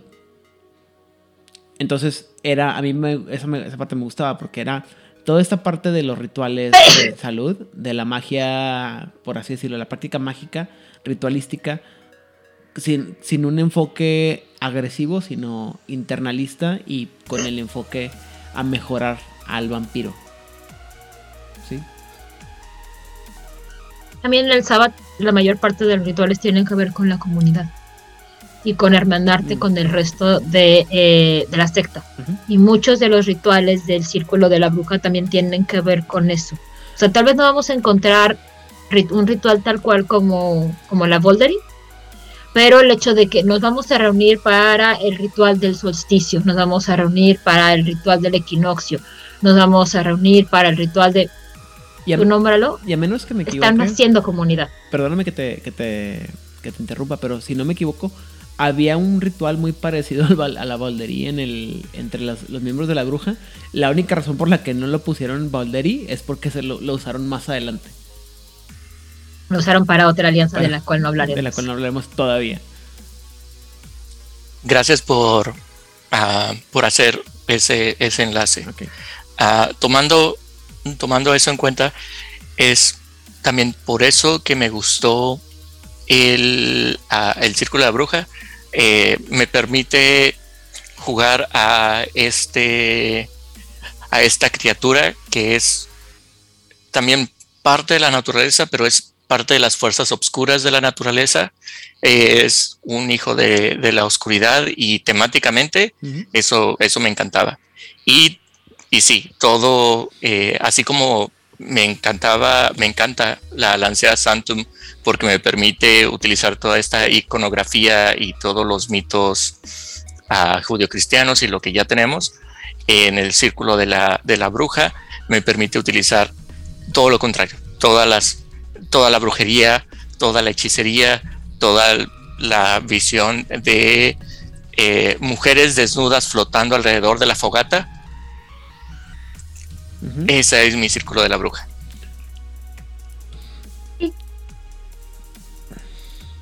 Ok. ok. Sexo, drogas y rock and roll. Sí, digo, también aparte ya, ya había pasado por la experiencia de, sí, el culto del éxtasis es lo mejor que puede haber y, y nunca haber ninguna otra mejor experiencia mágica. Entonces ya así como que, ah, claro, o sea, el círculo de la bruja es el, el culto del éxtasis, pero para vampiros, está chingón.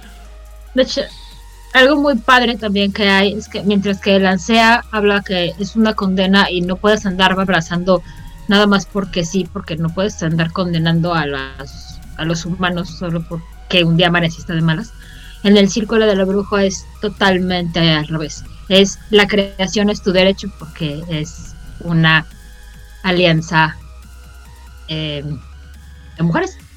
La creación o sea, mientras que para el lado, mientras que el Lancea es totalmente patriarcal y es rígido y es este orden y es esta escalera de puestos y tienes que hacer y hacer y hacer y hacer y hacer.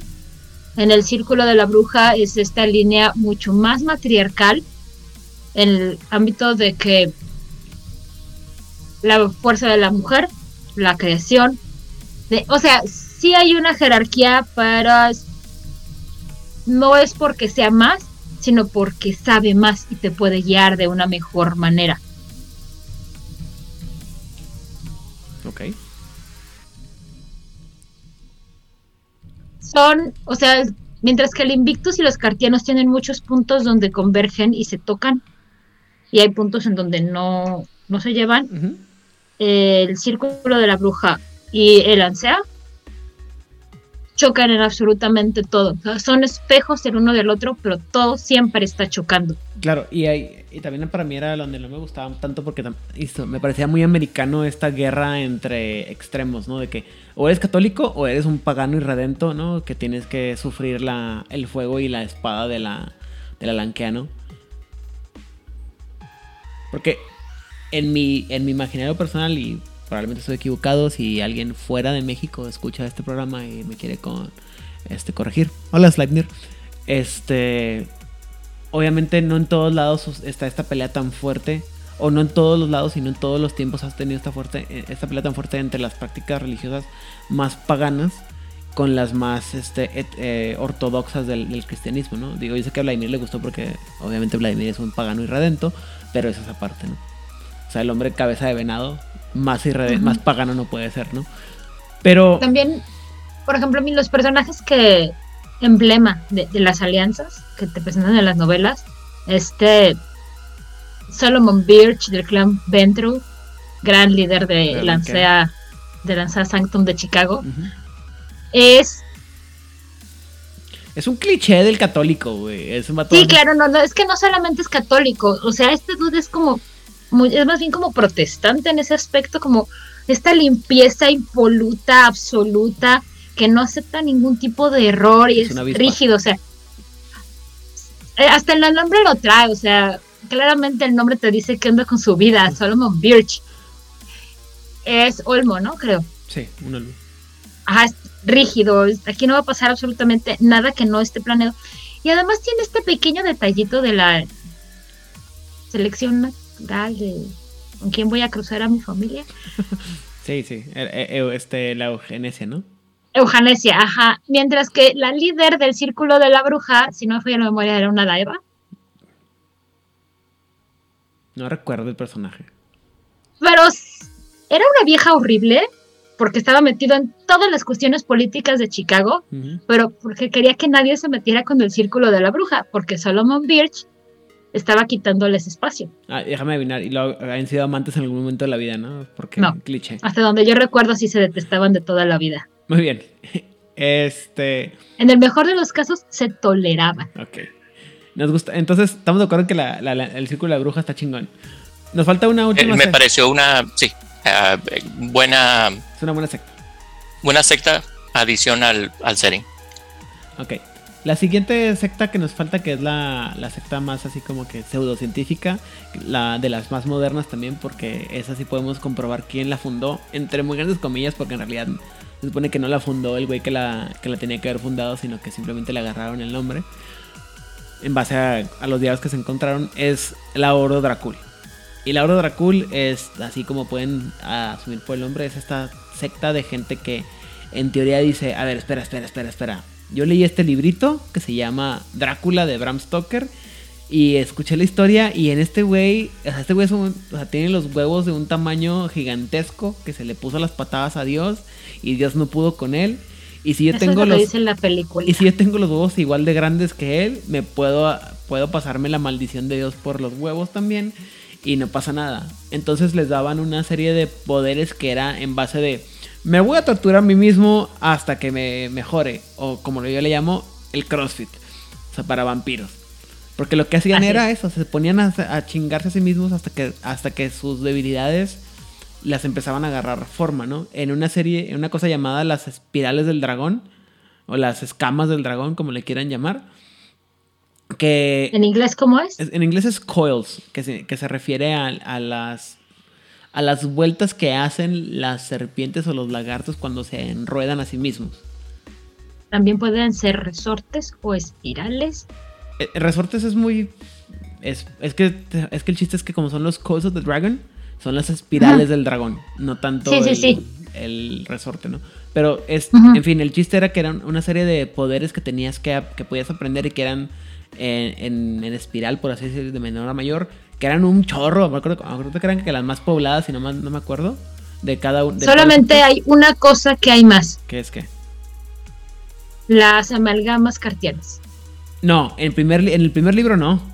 Ah, En el primer libro, lo, lo que más ¿en el había- libro rojo o en los de alianzas? En el libro rojo lo que más que había eran Ah, las, sí, las- coils. los coils. Y es los, las espirales, las escamas. Y pues de ahí en fuera, date, ¿no? O sea, era una, una gente que supone que era muy científica, que era muy dedicada y que ellos buscaban el, lo que más nos gustaba de los Imitsi, ¿no? La, la idea de la, de la trascendencia, de la, de la metamorfosis y llegar más allá de, la, de lo que era el vampiro, porque si tienes el tiempo suficiente y si, te, di- y si le entras duro a tu entrenamiento y te tomas tu proteína y sigues la dieta, el CrossFit sí funciona, ¿no? Entonces, Mira, creo que es una mezcla entre Drácula de la serie de Netflix bien padrísimo. de Castlevania. No, ah, yo pensé que la serie de Drácula que de los... No, Drácula de la serie de Castlevania. Tomas ese Drácula, lo mezclas con el doctor Frankenstein, los mezclas en la licuadora y eso es la orden del dragón. Ellos sí son el máximo evolucionista en ese aspecto porque aplican, ok, la humanidad es una forma larvárea del vampirismo, luego está el vampirismo. Por ende, si hay una forma larvárea del vampirismo, el vampirismo debe de ser la forma larvárea de algo más. Y nosotros vamos a encontrar ese algo más. Si tengo que abrir a todos los vampiros de esta ciudad para encontrarlo, ¿quién soy yo para detenerme? Esto es solamente en pro de la ciencia y el conocimiento. Pues qué pena, ¿no? Si tengo que hacer todo eso que acabas de decir. Sería una lástima, ¿no? Esto nos, ah, que esta, esta alianza eh, está... Aidan ahorita acaba de hacer el comentario de que encontraba similitudes con las ideas eh, Simisk de, de ir más allá y de la transformación. Ah, pero a, a mí me parecía que era el concepto más nuevo entre comillas, que nos estaba ofreciendo el nuevo setting el de, de Requiem. Ah, porque eh, ya les acabamos de decir cómo eran eh, los grupos de vampiros que tenían sus filosofías eh, políticas y religiosas, pero ah, hay muchos humanos que han crecido con unas ideas más abstractas de religión que mm, son agnósticos, que son que no son religiosos, que no son políticos. Y ah, muchos humanos al ser convertidos no iban a estar creyendo automáticamente en que esto era una maldición o que oh claro tiene sentido que ahora soy parte de la naturaleza. Eh, este grupo es para ese grupo de, de- de vampiros que están, ah, ¿cómo se le dice? Buscando otra, más preocupados por cuál es el origen de nuestra maldición, están preocupados en qué vamos a hacer con nuestro estado actual. y cómo podemos mejorar nuestro estado actual. Como Odile lo mencionó, que era una capullo crisálida, o cómo se dice? Una larva. Larva. Una larva. Una larva. Estamos investigando y nuestros esfuerzos están hechos para eh, trascender nuestros limitantes de, en nuestro estado actual de, de vampiros. Y eh, así como lo dijiste tú del científico loco Frankenstein, era como te lo pintan en el primer, en el primer libro. Ah, pero también, por lo que yo había entendido, eh, esto no, no te, ¿cómo se llama?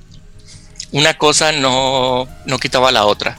O sea, podía ser un, un vampiro con ciertas ideas judio-cristianas de que a lo mejor esto sí es una maldición, pero puedo investigar cómo quitarme esta maldición. O, o, o puedes creer que sí, soy parte de la naturaleza y soy una criatura más de, del, mundo y como tal debo de, debo de seguir las mismas reglas de la naturaleza y si investigo puedo encontrar cómo sobrepasarlas, cómo sobrepasar mis limitantes. Es- en- mientras que en el Invictus también puedes- tú puedes tener cualquier creencia. De hecho, tanto el Círculo de la Bruja como el ANSEA hacen eventos para eventos abiertos. O sea, hay vampiros que son del Invictus, hay vampiros que son del Car- de Cartianos, hay vampiros que son de la Ordo, que pueden ir a las misas negras de el ANSEA o que pueden ir a los, a los aquelarres del Círculo de la Bruja. No hay ningún problema en eso. Simplemente los que deciden estar en cada una de las alianzas le van a dar mucho más importancia y enfoque a una creencia en particular. Y la Orden del Dragón es en ser lo mejor de lo mejor de lo mejor, Señor. señor. Pero aparte era, era divertido porque creo que, por ejemplo, los milagros de la, de la brujería tebana o los, bruje- eh, los milagros, los, los poderes del Croak que podías hacer, los podías ejecutar de una manera muy fácil, que podías comprobárselos a otros vampiros. Pero los beneficios de la. ¿Cómo se llama?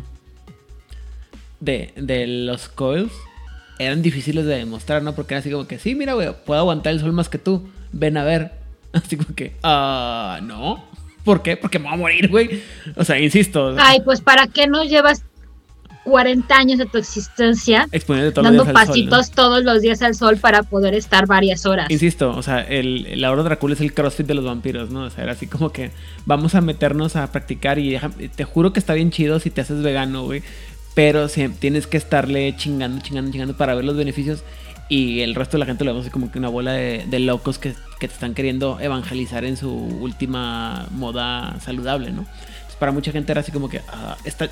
Y, la verdad es que tiene un chorro, un chorro de pila. A mí me gustó. Son de las. Si no hubiera si no hubiera sido porque me parecía demasiado este, exigente, valga y eso que yo me considero una persona muy exigente conmigo mismo, el Auro Dracul.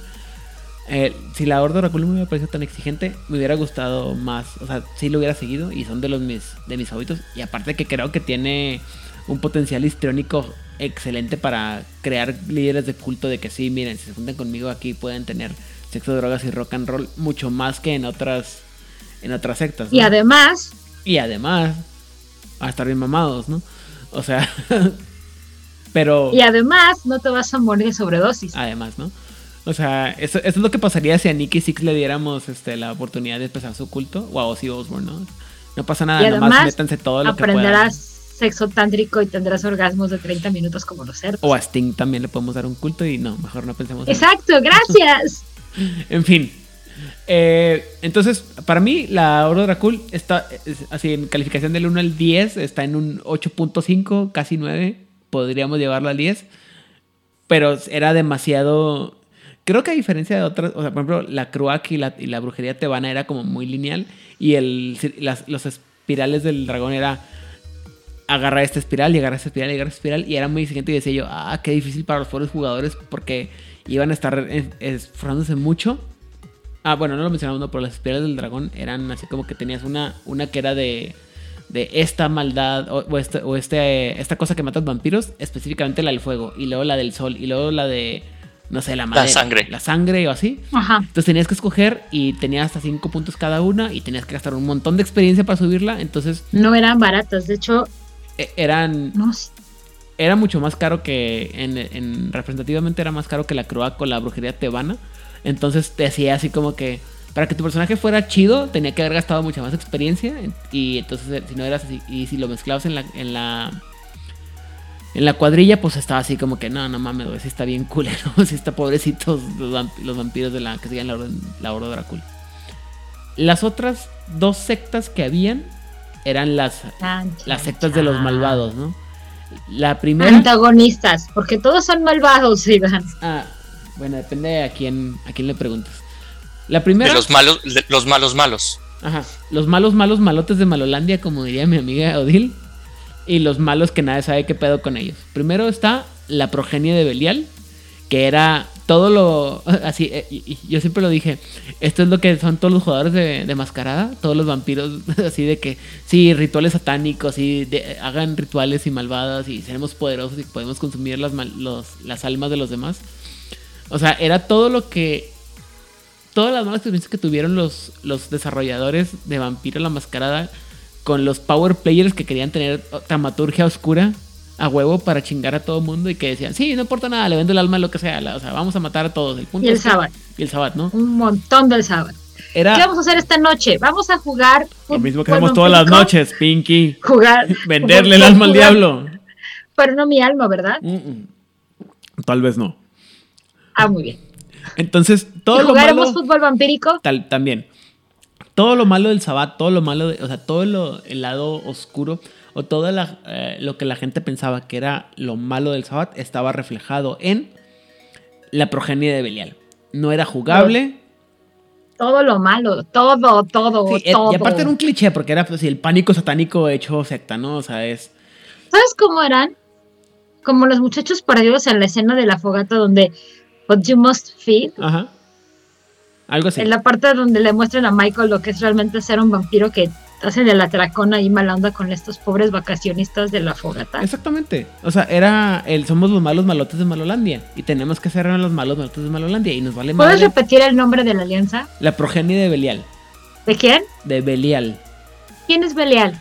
Ah, me falla así el dato específicamente porque mi demonología está muy, muy oxidada, pero Belial es uno de los, a menos que me equivoque, uno de los cinco archiduques del infierno, o sea, el, de los demonios que están por- solamente por debajo de, de Lucifer. Y O si sea, no me equivoco, es el señor de las progenie. enfermedades o las, este, sí, las enfermedades y las infecciones. Y este, y era... y O sea, era... eres, eres hijo de este gran señor del infierno. Ajá. No más. Sí, vampiros satánicos diabólicos del mal. En las palabras de los babasónicos, viva Satana.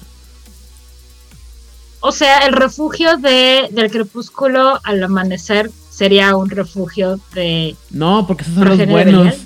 Esos son los buenos. No, en donde está este... ¿Viste la- este- ¿Viste? am, En donde está satánico pandemonio. bueno, satánico, es que, claro, obviamente, como todo buen hombre crecido en los noventas, claro que vi a Satánico Pandemonio. Pero a eso me refiero. Ese lugar, ese como cantina de mala muerte, tugurio, donde llegan los protagonistas. El torcetetas. Ese lugar sí sería este... Sí, podía ser. Sí, se- sí sería una base de... El, el bar de donde llegan los, Es que- los descendientes de Belial. Fíjate, por alguna razón, cuando pienso en, en ¿cómo se llama? En, en Belial Brut, pienso más en Tiki Tiki se llamaba o algo así, el torcetetas. Siempre pienso más en el, en ¿cómo se llama? En Balak o Balek de eh, Vampiros de John Carpenter. Sí, claro. Siempre pienso más en eso que, que en Crepúsculo Amanecer. Crepúsculo Amanecer se me figura así como que una bola de locos raros. Pero bueno. Eh, no sé, Odil. Belial Brut, ¿sí o no? Manténla como antagonista y estará increíble. Porque además estos sí dijeron, oye Sabat, ¿qué dices que tienes de rituales? Ah, pues mira, tengo el, la pala grande y tengo el boulder. ah, ¿Qué dices que es el boulder? ¿Y ¿Cómo somos amigos? ¿Me dices cómo se hace? Sí, mira, tú préstame tu manita, y a meter tu sanguita aquí, le, le mezclamos un Tom Collins, ahí te va. Exactamente. Y entonces, la única manera en que la progenie de Belial no se mata es la misma manera en que el Sabbat no se mata. Así es. Porque están todos vinculados de sus agüitas locas de sangre. Mira, eh, yo lo Y el ritual para convertirte en un Belial. Ajá. A ver, no te, no te me aceleres, no te me aceleres. Todavía no llegamos a esa parte. Pero bueno, tienes tu Tom Collins de vampirito. Ajá. La pregunta era, Qué ¿sí o no? bueno que lo. Sí, sí, sí, dale, pero como antagonista, no lo pongas a. No se la des como opción a tus jugadores. Por tu madre, por tu padre, por tu tía, por tu perro. Muy bien. ¿Vlad? ¿Sí o no? Eh, sí, y es algo que ya habíamos, que ya habías mencionado tú, Aidan, el, eh, el episodio pasado. Eh, creo que fue el episodio pasado, en donde, eh, como lo acaban de decir, Belial Brutes era la versión original, es como el rescatando la versión original del Sabbat como antagonista que habían presentado en la mascarada en, la, en las primeras ediciones de que es, es el es The Boogeyman, es el Coco, es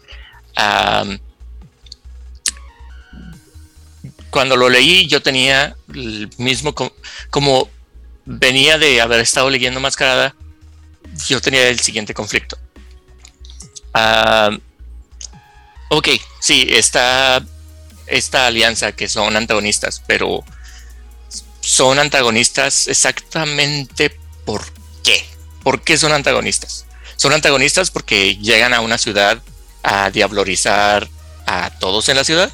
Son un antagonista porque llegan a quebrar la mascarada a la ciudad a la, que, a la que llegan. Son antagonistas porque van en contra de mis creencias religiosas. ¿Por qué son el antagonista en este setting, en, esta, en este mundo de Requiem? Y eso no me quedaba claro cuando lo leí la primera vez. Y me gustaría saber cuáles son sus, sus, ah, sus reacciones a por qué es el antagonista de las razones que di, que di antes o todas las anteriores. ¿Por qué le debo?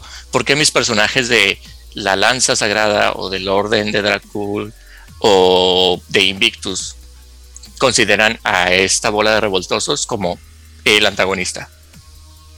¿Por qué, iba, ¿Por qué iban a ser antagonistas? ¿Cuál es el daño que estas bestias van a causar? Es que además van en contra de toda la sociedad. O sea, por más que tú pongas una quelar fuera este muy muy brutal del círculo digo de ah del círculo, de la bruja o del círculo de la vieja no van a estar buscando la destrucción de la sociedad. Es un tal vez no coincido con lo que tú estás haciendo lo único que te voy a pedir es que me dejes hacer mis rituales en paz y no estés acabando con mi gente. Es lo único que el círculo de la bruja realmente pide. La progenie de Belial activamente si es voy a destruir lo que me tope. También son los vampiros de 30 días de noche, o sea, es como Oh, ok. van arrasando, van pasando, van pasando, van pasando y lo único que van a hacer es dejarse llevar pues por su bestia. Y aparte es una bestia muy brutal. Es, es algo de lo que no habíamos estado hablando y es algo bien importante de Requiem.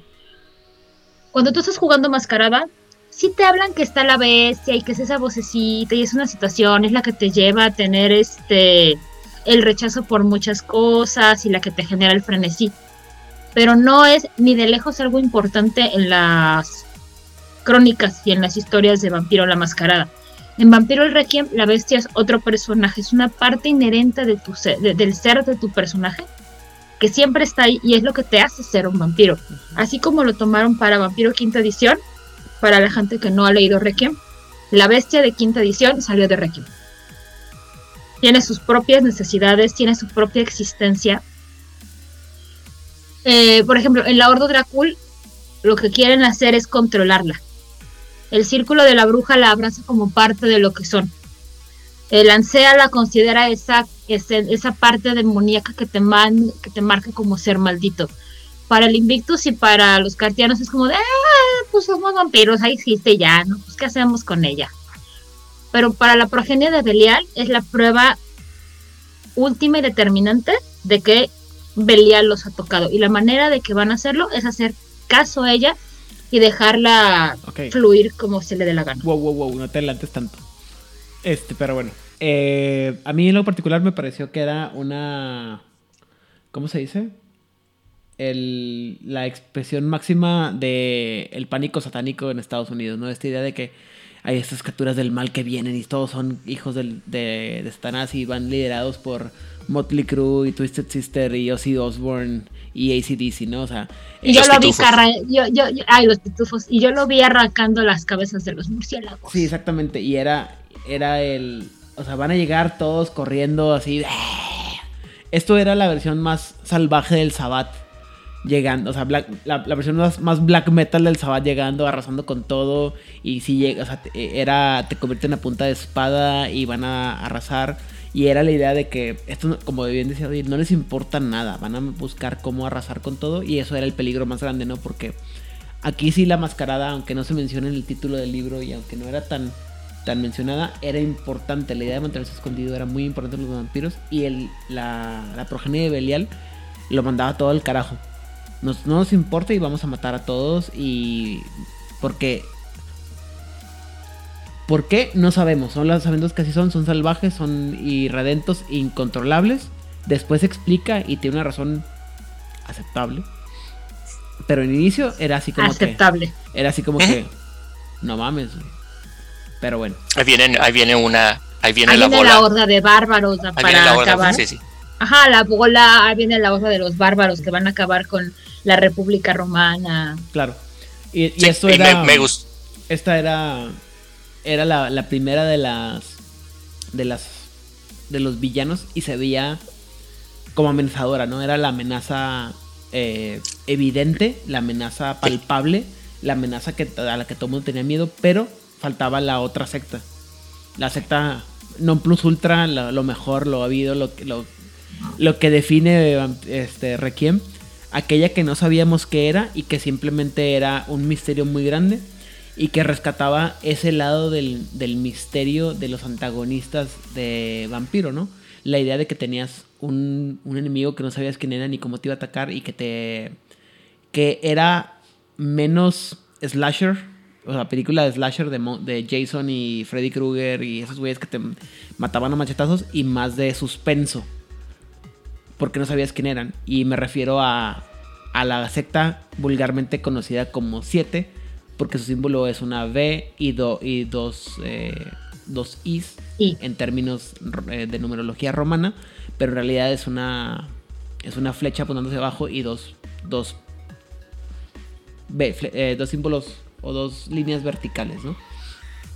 Que ya después explica qué rollo, pero ese era el parte del chiste, ¿no? Que se llamaba 7 porque parecía un número romano 7, pero no, nadie sabía que si era 7 o nomás parecía un 7 eh, en términos romanos. El punto es que de repente andabas tú en la calle y te o en tu vida normal y te ibas a encontrar el número 7 en algún lado y fuck, no sé si los 7 vienen por mí o eso significa que yo soy parte del 7 o, o o estaba en el peor lugar, en el peor momento, Ajá. en la peor hora, porque esto no era para mí. Ajá, y esto era la mano negra non plus ultra, ¿no? O sea, y, e- a, mí en lo, a, mí en lo muy particular me ayudó mucho a entender el misterio que tenía que tener la mano negra del Sabbat, este ejército de élite que aparecía y se acercaba y te demostraba qué tan cerca estaba de ti de, chingarte o de matarte. Sin que te. Sí, y que tú no puedes hacer nada, ¿no? Era un misterio muy grande. Y 7 se me- a mí se me hizo la.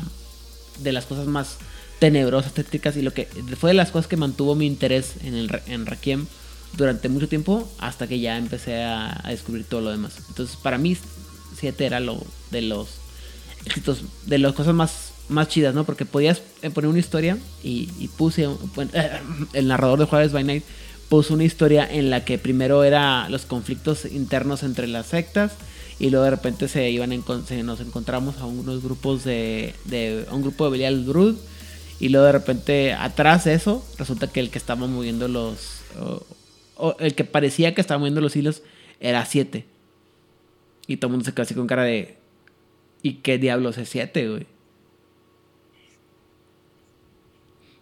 y luego ya acabamos las, las crónicas y vale madre pero bueno, esa es parte. Eh, Pero Odil. creo que algo muy padre del 7 es que nunca tienes una certeza absoluta de qué onda con ellos. O sea, no sabes si son como el candidato manchuriano, si realmente te abrazan dentro del 7, si tú buscas al 7, si el 7 te encuentra, si es una enfermedad, si es una psicosis, si realmente siempre han estado, si, eh, si el 7 siempre ha estado en lo correcto. Con, es uno de los grandes misterios para mí de Requiem. Y tú lo puedes meter como quieras en tu crónica. Por eso es importante también. Así como el Burial Brute es esta violencia que no puedes contener y por eso es bueno y sano mantenerla como antagonista para para esa crónica cuando quieres nada más trancazos. Para eso está la, La progenie. la progenie. Ah, que tu mesa es de investigación y le gusta un buen un buen thrill- un buen thriller y quieren estar ahí investigando y son de los que siempre van a estar viendo el detallito que les pusiste a la mitad de la crónica cuando nadie pone atención. Ese es el 7. ¿Viste Es la Tu crónica de investigación donde algo está pasando atrás y que si los jugadores, bueno, los personajes no están prestando atención, no lo van a ver. Y aunque presten atención, es muy posible que tampoco lo vean. Es mucho de teorías de conspiración y esta obsesión que tienen los americanos, sobre todo con las ideas de que es- si lo buscas ahí están los números y los encuentras. ¿no? Te iba a preguntar que si habías visto la película del número 13 de Jim, con Jim Carrey, en la que de repente... Número 23, creo. No, 23, perdón. En la que de repente No. te, te das cuenta de un número y lo empiezas a ver por todos lados. Y 7 rescataba mucho eso de. Es que de repente no te das cuenta, de repente te das cuenta de todo y. Ah, caray, no sabes si es una conspiración o simplemente nunca te habías fijado. O, o sea, era un misterio muy grande y era muy interesante. Y, creo que 7 servía mucho para rescatar esos elementos de thriller que tenían que tener las crónicas de Vampiro la, de Vampiro la Mascarada. Y en este caso de Requiem que se habían perdido mucho por todos los jugadores que les gustaba jugar, insisto, empero, a los Avengers con colmillo, o como yo le llamo, dra- vampiro bolseta, ¿no? Entonces, a mí, ya vamos dos de tres que decimos que siete, chingón. Vlad, Am, siete eh, ofrecía un misterio más en, en un universo, en un mundo en donde ya hay muchos misterios. Para empezar, como les platicamos, nadie sabe cuál es el origen de las cosas. Todos tienen eh, a- sus ideas, su librito. sus ideas eh, y no, no tienes el origen de la, de la vida, no sabes eh, el origen de varias alianzas y, y sí, le tienes miedo a los revoltosos de, de Belial que un día pueden llegar y destruir tu ciudad, destruir tu imperio, pero aparte de eso también tienes miedo de que hay un agente secreto buscando destruirte y ah, me gustaba que eh, esta alianza permitía agregar paranoia a tus juegos. Si tienes eh, un juego en donde tus personajes son miembros de la lanza sagrada, la- el santuario de la lanza, o de que tienen sus ideas paganas y que parece que tienen su, su mundo y su universo muy bien establecido, eh, tener como antagonista a 7, que iba a ser tu agente secreto, que iba a ser tu, eh, tu incógnita, y de que no había forma de saber qué o cómo o cuándo era 7, era tu comodín para agregar eh, conflicto en tu, en tu juego. También Eh, estaba padre si tienes un jugador que está meta jugando y ya se leyó todos los libros y está viendo cosas y tú como narrador nada más quieres molestar a ese metajugador. Uh, Le puedes poner cosas del 7, aunque nunca vaya a aparecer el 7. el narrador entonces- de Juárez Bayonetta se especializaba en eso. Ah, mira, qué bueno. Eso me parece muy sano. Porque si algo le cagaba al, al- al narrador de juegos Bayonetta era, era los jugadores que querían aprovechar su conocimiento meta y les, eh, les ponía pistas y luego cuando decían, es que tu historia no tiene sentido. Y luego les decía el narrador, el narrador de juegos Bayonetta, es que no estás viendo la historia completa, güey. Y si quieres pelear, tu saber del lore contra el mío, pues vas a perder bien, cabrón. Porque además el narrador de Juárez es el que estaba narrando su historia. Ajá. Pero esa es parte. En fin. Estamos de acuerdo en que 7 estaba chingón. Está bueno, pero eh, yo sí tengo Una Un pero. un, un pero, un, un contra un contraargumento. Eh, como es un comodín y como puede ser lo que tú quieras que sea, también la primera vez que lo leí me pareció eh, ¿cuál es la palabra correcta? Me pareció eh, como el vas bajo la manga Era más justificante cuando no te, cuando te quedabas sin Sí, sí, ideas. cuando ¿es lo te que quedabas, si te quedas sin ideas, estás, has estado jugando por dos, tres meses y tus jugadores se fueron por la tangente, como suelen irse, y tú como narrador dices, ok, tenía este plan Invictus, pero a nadie le importó y ahora estamos en un completo eh, conflicto que nada que ver en otra ciudad. ¿Qué voy a hacer? Ah, todo fue culpa del 7, por supuesto. No, no, y, y- y sí, pero ponle una tachuela a ese pensamiento. Porque va a estar bien padre cuando, cuando hablemos del 7. Y te lo voy a ligar. O sea, todo es culpa de los Skrulls. sí. Todo es culpa. es- gracias, Odir. Gracias. Esa es la referencia que estaba buscando. ese comodín de. Bueno, ¿esto cómo se resuelve? Eh, en realidad era un screw. ¿Qué? No tiene sentido. Tenemos tres años hablando de ellos. No, pero todos esos siete años eran un screw. Muy bien. Ah, Eh, Y sí, Marvel sí lo hizo. el siguiente. El siguiente cambio, así como que radical y chingón que se hizo en Requiem, o el que, el que fue más así como que. ¡Ah! How dare they? Oh my. fue el, el quitarnos el síndrome de Harvey Dent y quitarnos las muchas opciones y, redu- y quitarnos la, la- cambiarnos el número de clanes de 13, que en realidad no eran 13, ¿verdad? Pero eh, les daban 13 op- opciones de clanes en, el- en tercera edición para jugar y nos la redujeron a 5. ¿Sí? Eh, O eso dice. no, bueno, no, de clanes habían 5. En el libro rojo había 5 para empezar. Punto. Y luego, entonces era como que, por un lado estaban, bueno, a mi, a mi parecer, eran, estaban más reducidas, lo cual estaba chido, pero algunas estaban tan desdibujadas que cabían muchos conceptos de otros clanes que ya conocíamos y te hacían así como que, "Mm, no sé si me O sea, sí, pero no. esto, o si me voy por aquí o por allá. Teníamos tres que estaban repetidos, lavados, este, eh, ¿cómo se llama? Revisados. Eran una calca. Eran, es que, es que algunos sí puedo decir que es una, es que por ejemplo, hay unos clanes que sí puedo decir que es una calca y otros eran, le quitamos lo que hacía más difícil jugarlos para hacerlos más jugable, pero no todos estaban tan, tan bien esbozados, tan bien dibujados, tan bien calcados en términos este vulgares. Para todos aquellos que no están de México y no saben lo que es una calca, una calca es cuando pones una hoja blanca encima de un dibujo y le, y, y le pasas la, Le pasas el lápiz para copiar el dibujo tal como es. O si tienes la edad que yo tengo, tomabas tu dibujo, una hoja de papel carbón, una de blanco y le pasabas encima Para que saliera todo. al dibujo original. Ajá. Muy bien. En- también con ojo, papel cebolla funcionaba. Pero bueno, Una calca. en fin, una calca. Eh, el primer clan, este, y simplemente porque es el que creo que queda. Bueno, los, los, hay dos clans que quedan casi iguales, con diferencias muy mínimas. La- el primero sería los Gangrel, que quedan Ajá. así como que pues, son los vampiros salvajes. eh, están con- en contacto con su bestia más que los demás. Y pues todo el mundo como que los son no son tan parte de la sociedad vampírica por lo mismo que se aíslan ellos. Y. Ajá. O sea, son los mismos vampiros, son los mismos gangrel del otro. Del otro juego, pero con sombrero nuevo. O bueno, Ajá, solo que no te crecen rasgos de animalito y no tienes una oreja de oso. Ajá, nomás es.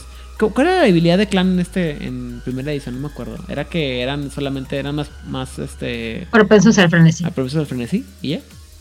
Porque no, no ocultaban sus pasiones, o sea, eran brullas con, con piel de, de cómo se llama de, de gangrel.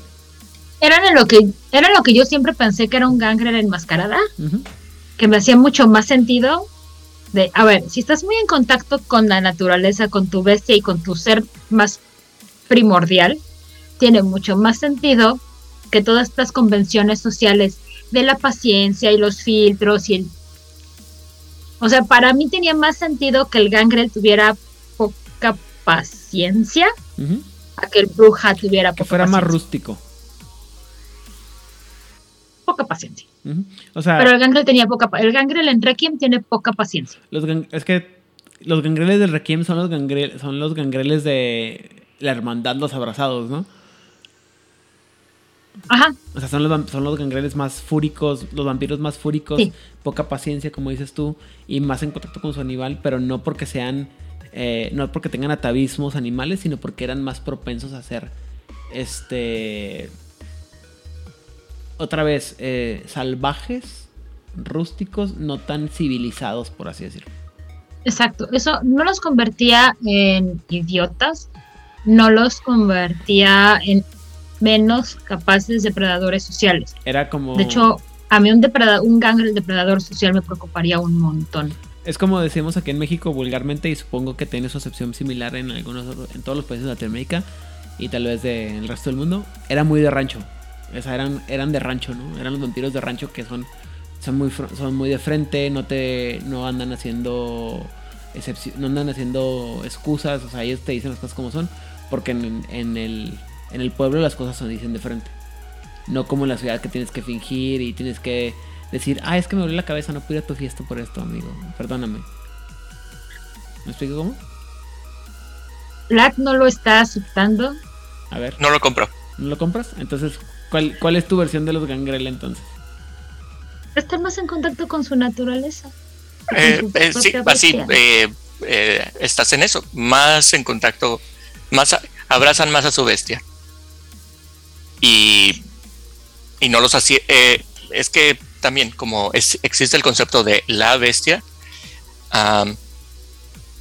como una entidad independiente, eh, Gangrel en Requiem eh, están más en contacto con, con su bestia y sentía que Gangrel mascarada son más animal. Exacto. A Gangrel mascarada son criatura animal más Te salen cercana, orejas de oso. sí, más criatura animal y Gangrel Requiem más su bestia interior, más contacto con su bestia interior, que son conceptos muy parecidos, pero diferentes. Ajá. Ah, tenemos Y también. Dime. Es como los medicamentos similares, es lo mismo, pero no es igual. La diferencia es muy sutil y a lo mejor en el comportamiento podrían parecerse, pero sus motivaciones son totalmente diferentes. A ver, ¿cómo, Son cómo, dos cómo estuvo tipos. eso? Son depredadores diferentes, o sea, el gangrel mascarada y el gangrel requiem Ok. sí son los más animales, sí son los más brutales, pero su manera de ser animal y su manera de ser brutal es diferente y son diferentes tipos de mostrar su depredador. Ok. Muy bien. Eh, pero en realidad, o menos a menos que ustedes me, me lo disputen, Puedes jugar igual. son casi lo mismo, ¿no? O sea, realmente, a menos que te pongas a hacer un análisis muy profundo de las diferencias entre el, la- la anima- el- o sea, de entrada, los gangrel de Sabat de Mascarada son lo, son lo mismo que los gangrel de Requiem. Ajá. Sí, para términos prácticos se juegan igual. ¿Sí o, ¿Sí o no? Muy bien.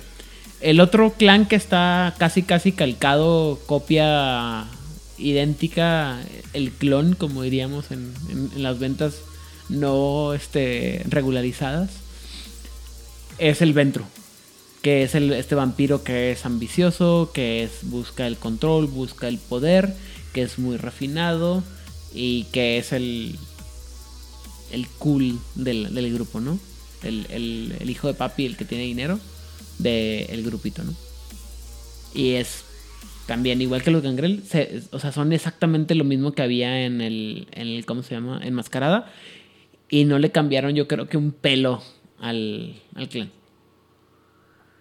Ni las disciplinas, ni el comportamiento, ni la debilidad. Aquí yo pongo el pero, porque es, es lo único que tienen diferente, ¿ok? La, de- Sí. la debilidad. Sí. ¿Cuál es, díganme, cuál es la debilidad de un Ventru enmascarada? No puede, tienes una exclusión de comida. Ajá. Así es. Y la debilidad de un Ventru en Requiem, su debilidad oficial en el primer libro, es que pierde su humanidad de una manera más rápida. Te vuelves, así es, tengo el libro abierto. Gracias. es lo que te iba a preguntar. Les voy a decir, eh, Claro, te vas alejando de la humanidad. te, alejas de la humanidad más rápido porque eres más frío, te vuelves más paranoico y tienes una... eh, cuando haces tiros de humanidad, tienes limitantes. Así que es muy fácil que pierdas humanidad siendo un Ventru y te conviertas en un monstruo social por ello. Pero no hay esa exclusión de sangre. Lo puedes tener porque eres sangrón. Literal. De hecho, Sangrón. de hecho, en primera edición del libro rojo, una. Aquí ya no hay méritos y flaws como los entendíamos, y vamos a hablar de eso cuando hablemos del sistema. Pero sí hay un flaw que es pre-exclusion. Ya. Que no es exclusivo de los Ventru. Lo Ah, puedes no, agregar. lo puede Fíjate tener. qué interesante Exacto. porque eh, entonces podemos decir que para algunos narradores el- la insisto la similitud de los nombres o la igualdad de los nombres hizo que no nos fijáramos en las diferencias mecánicas. Y te Ujú. puedo decir que el narrador de Juegos Vaina no, no cachó esa, esa diferencia tan, tan importante. Lo cual, lo cual, insisto, es importante porque si hubiera sido o- con otro nombre, hubiera sido más fácil diferenciar a los Ventru de el equivalente de los Ventru de mascarada de los del equivalente en Requiem, que es Le importante. hubieran agregado una maldita S al nombre en vez de ser Ventru, hubieran sido Ventrus. ¿Sabes qué? Ya, al menos Estaba- hay una letra. Estuvo bien chido porque en no me acuerdo qué libro más adelante lo explican que, se- que te ponen que se- eh, originalmente la raíz del clan es Ben, nada más. Y True fue la que se hizo más popular, pero que hay muchas, muchas terminaciones. Porque tenía que ser Ben de venerio, de sangre. Y dije, ah, bueno, de Juárez Banner dijo, ah, qué padre. Y de ahí decidió que los Ventru de, de Requiem se llamaban los ¿Cómo Ven- que ven de sangre? A ver, venerio no es de sangre. de sexo. Ajá. Ajá, ah, por ahí va la cosa. De Entonces, Venus. ajá, de Venus. Entonces dijo Enfermedades venéreas. Venus y dijo, ah, qué padre, se van a llamar Vens, mejor. Pero en fin, es otro punto. Ok. El te- El- anyways. El punto es que si hay una diferencia muy grande entre los Ventru de Mascarada y los Ventru de Requiem, pero de buenas a primeras, a menos que te pongas a, a leerlo bien, lo vas a explicar como si fueran exactamente iguales, porque todo el resto del comportamiento es igual, es una diferencia muy pequeña que es la de la debilidad del clan. También les encanta estar abrazando gente de la Sí, misma familia en- durante generaciones. Esto- o sea, es, son los mismos Ventru, solamente ahora no tienen la exclusión de, este, de alimentación, ¿no? Debo de agregar el, el paréntesis de que sí tienes, tienes razón, Aidan, Mm. pero ese no sería un problema para jugadores nuevos que estaban descubriendo el sistema por primera vez. Claro, pero volvemos al punto que mencionamos anteriormente. El problema es que la gente que primero agarró este producto y que este, le metió ganas para, o, la que le hubiera metido ganas para que el producto triunfara, es la gente que ya venía del, del producto anterior. ¿Sí? Pero bueno, eso es aparte. El último clan que queda más o menos calcado es el clan de los Nosferatu, que pasaron de ser todos espantosamente horribles y feos e in- Como mentada de madre en 10 de mayo. Exactamente, es el Nosferatu. Y son lo mismo, nomás que ahora los Nosferatu, en lugar de ser feos todos, ahora simplemente todos te dan así como que la, la vibra de pedófilo, como le llamo yo. O sea, Son repelentes. por eso, la vibra del pedófilo. Esta gente que la ves Es tú, es que tiene ese bigote, esa, ese corte, esa imagen, ese olor a pedófilo y no me quiero acercar a él. Ajá. Es. Te voy a decir una cosa. Y eso es algo que me gustó mucho del cambio de los Nosferatu. Que hicieron que esa cosa horrible que estaba afuera se guardara. Entonces, el Nosferatu, que podía ser una figura muy trágica, enmascarada por ese aspecto repulsivo que tenía, lo haces ahora sí un monstruo. Porque se ve perfectamente normal. Ujú. Nada más es. Su tragedia es que algo no hace clic. Pero no es activamente repulsivo. O sea, pero es que además lo que te dicen es. No necesariamente le vas a caer mal a la gente. Sino Es- algo en ti va a, a verse mal, ¿no? es incómodo. O sea, es esa persona que su ropa huele a humedad siempre sin importar qué tanto la lave. Y es incómodo, es como, pero me cae bien, es chido, siempre está ayudando, pero que no se me acerque. Es tu compañero de la Es- oficina que siempre, que siempre organiza la, la tanda, pero no lo invitas a las fiestas porque... mm, Hay algo, ajá. Eh, para visualizarlo, Es para, esa persona que siempre es como demasiado húmedo, siempre, se los está este, humectando, o que tiene un tic raro, o tiene algo en particular que aparte no puedes, no sabes qué es, o sea, que lo hablas con la gente a tu alrededor y dice, oye, pero no inventes, no, también a mí me cae muy mal, pero ¿por qué? ¿Quién sabe? O sea, te ayuda en los cumpleaños, te da el ride, si le pides dinero te lo presta, nunca te juzgues, bien buena gente, pero ¿qué tiene? Yo tenía, eh, eh, tenía este concepto para, para un Nosferatu eh, de Requiem, eh, para dar un ejemplo y visualizarlo. Eh, tienes a Juan Pérez. Si Juan Pérez fuera abrazado por un Nosferatu en Vampiro la Mascarada, eh, pasaría por una transformación y sería desfigurado, literalmente. Su, su cara cambiaría, no podría estar en público y tendría que ocultarse.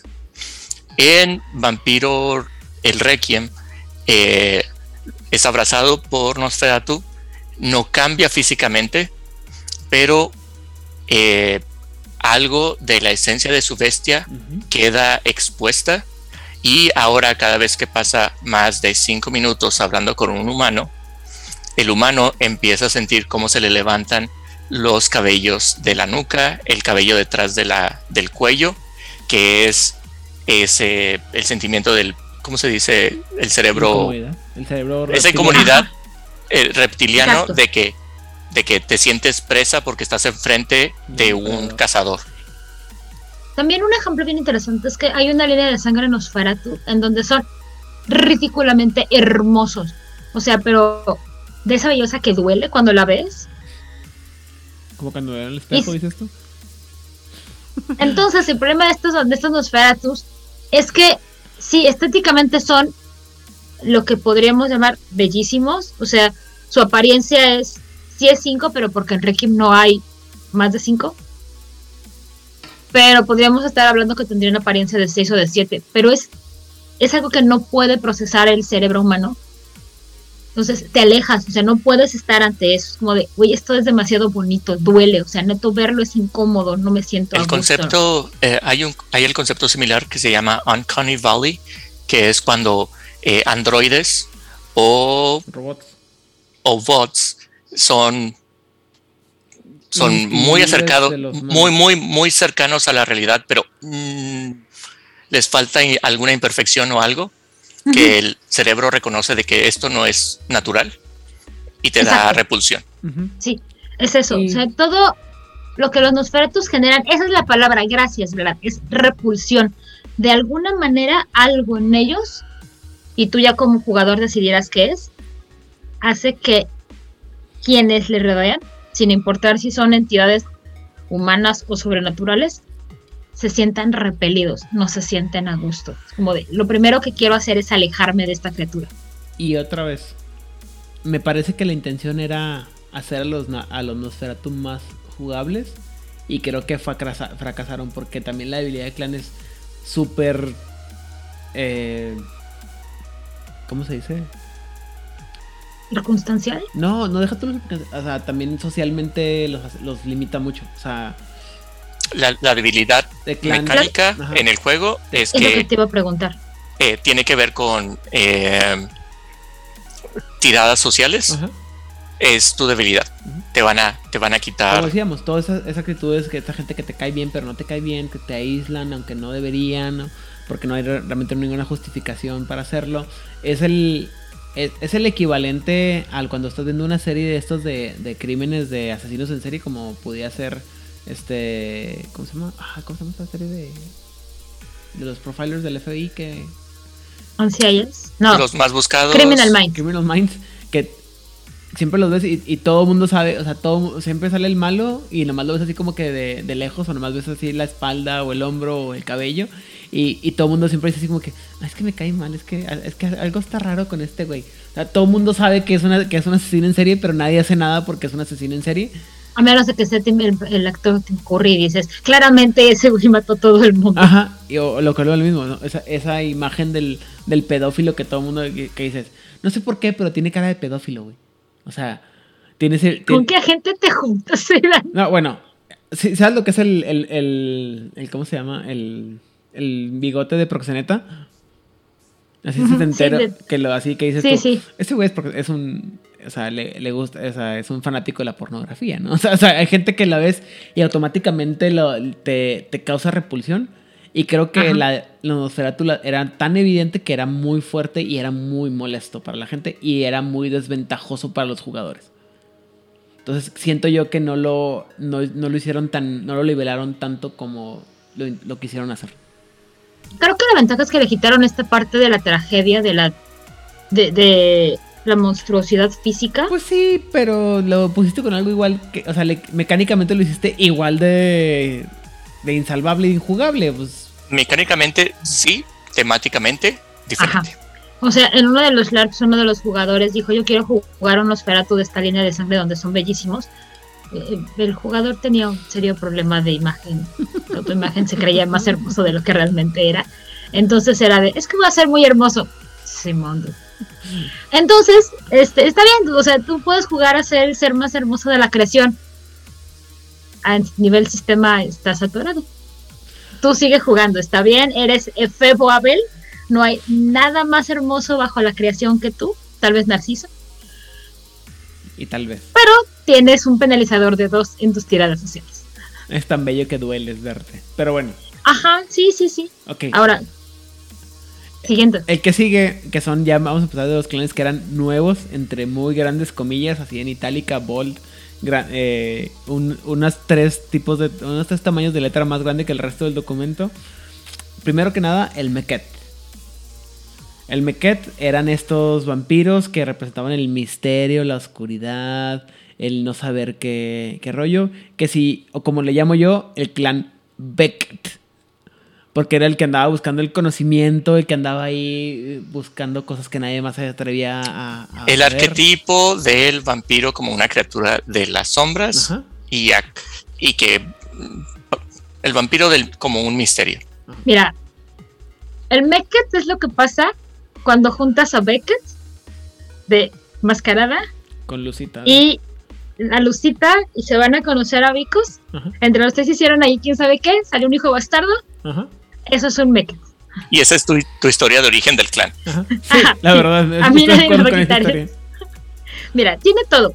Tienes personas que están buscando la verdadera verdad de las verdades. Bueno, no personas, criaturas. Criaturas. Tienes criaturas que no les gusta la luz porque les hace daño, Más como a los como a los de Asombra del 20 aniversario o a los etitas. Ajá. Y este tienes a buscadores del conocimiento.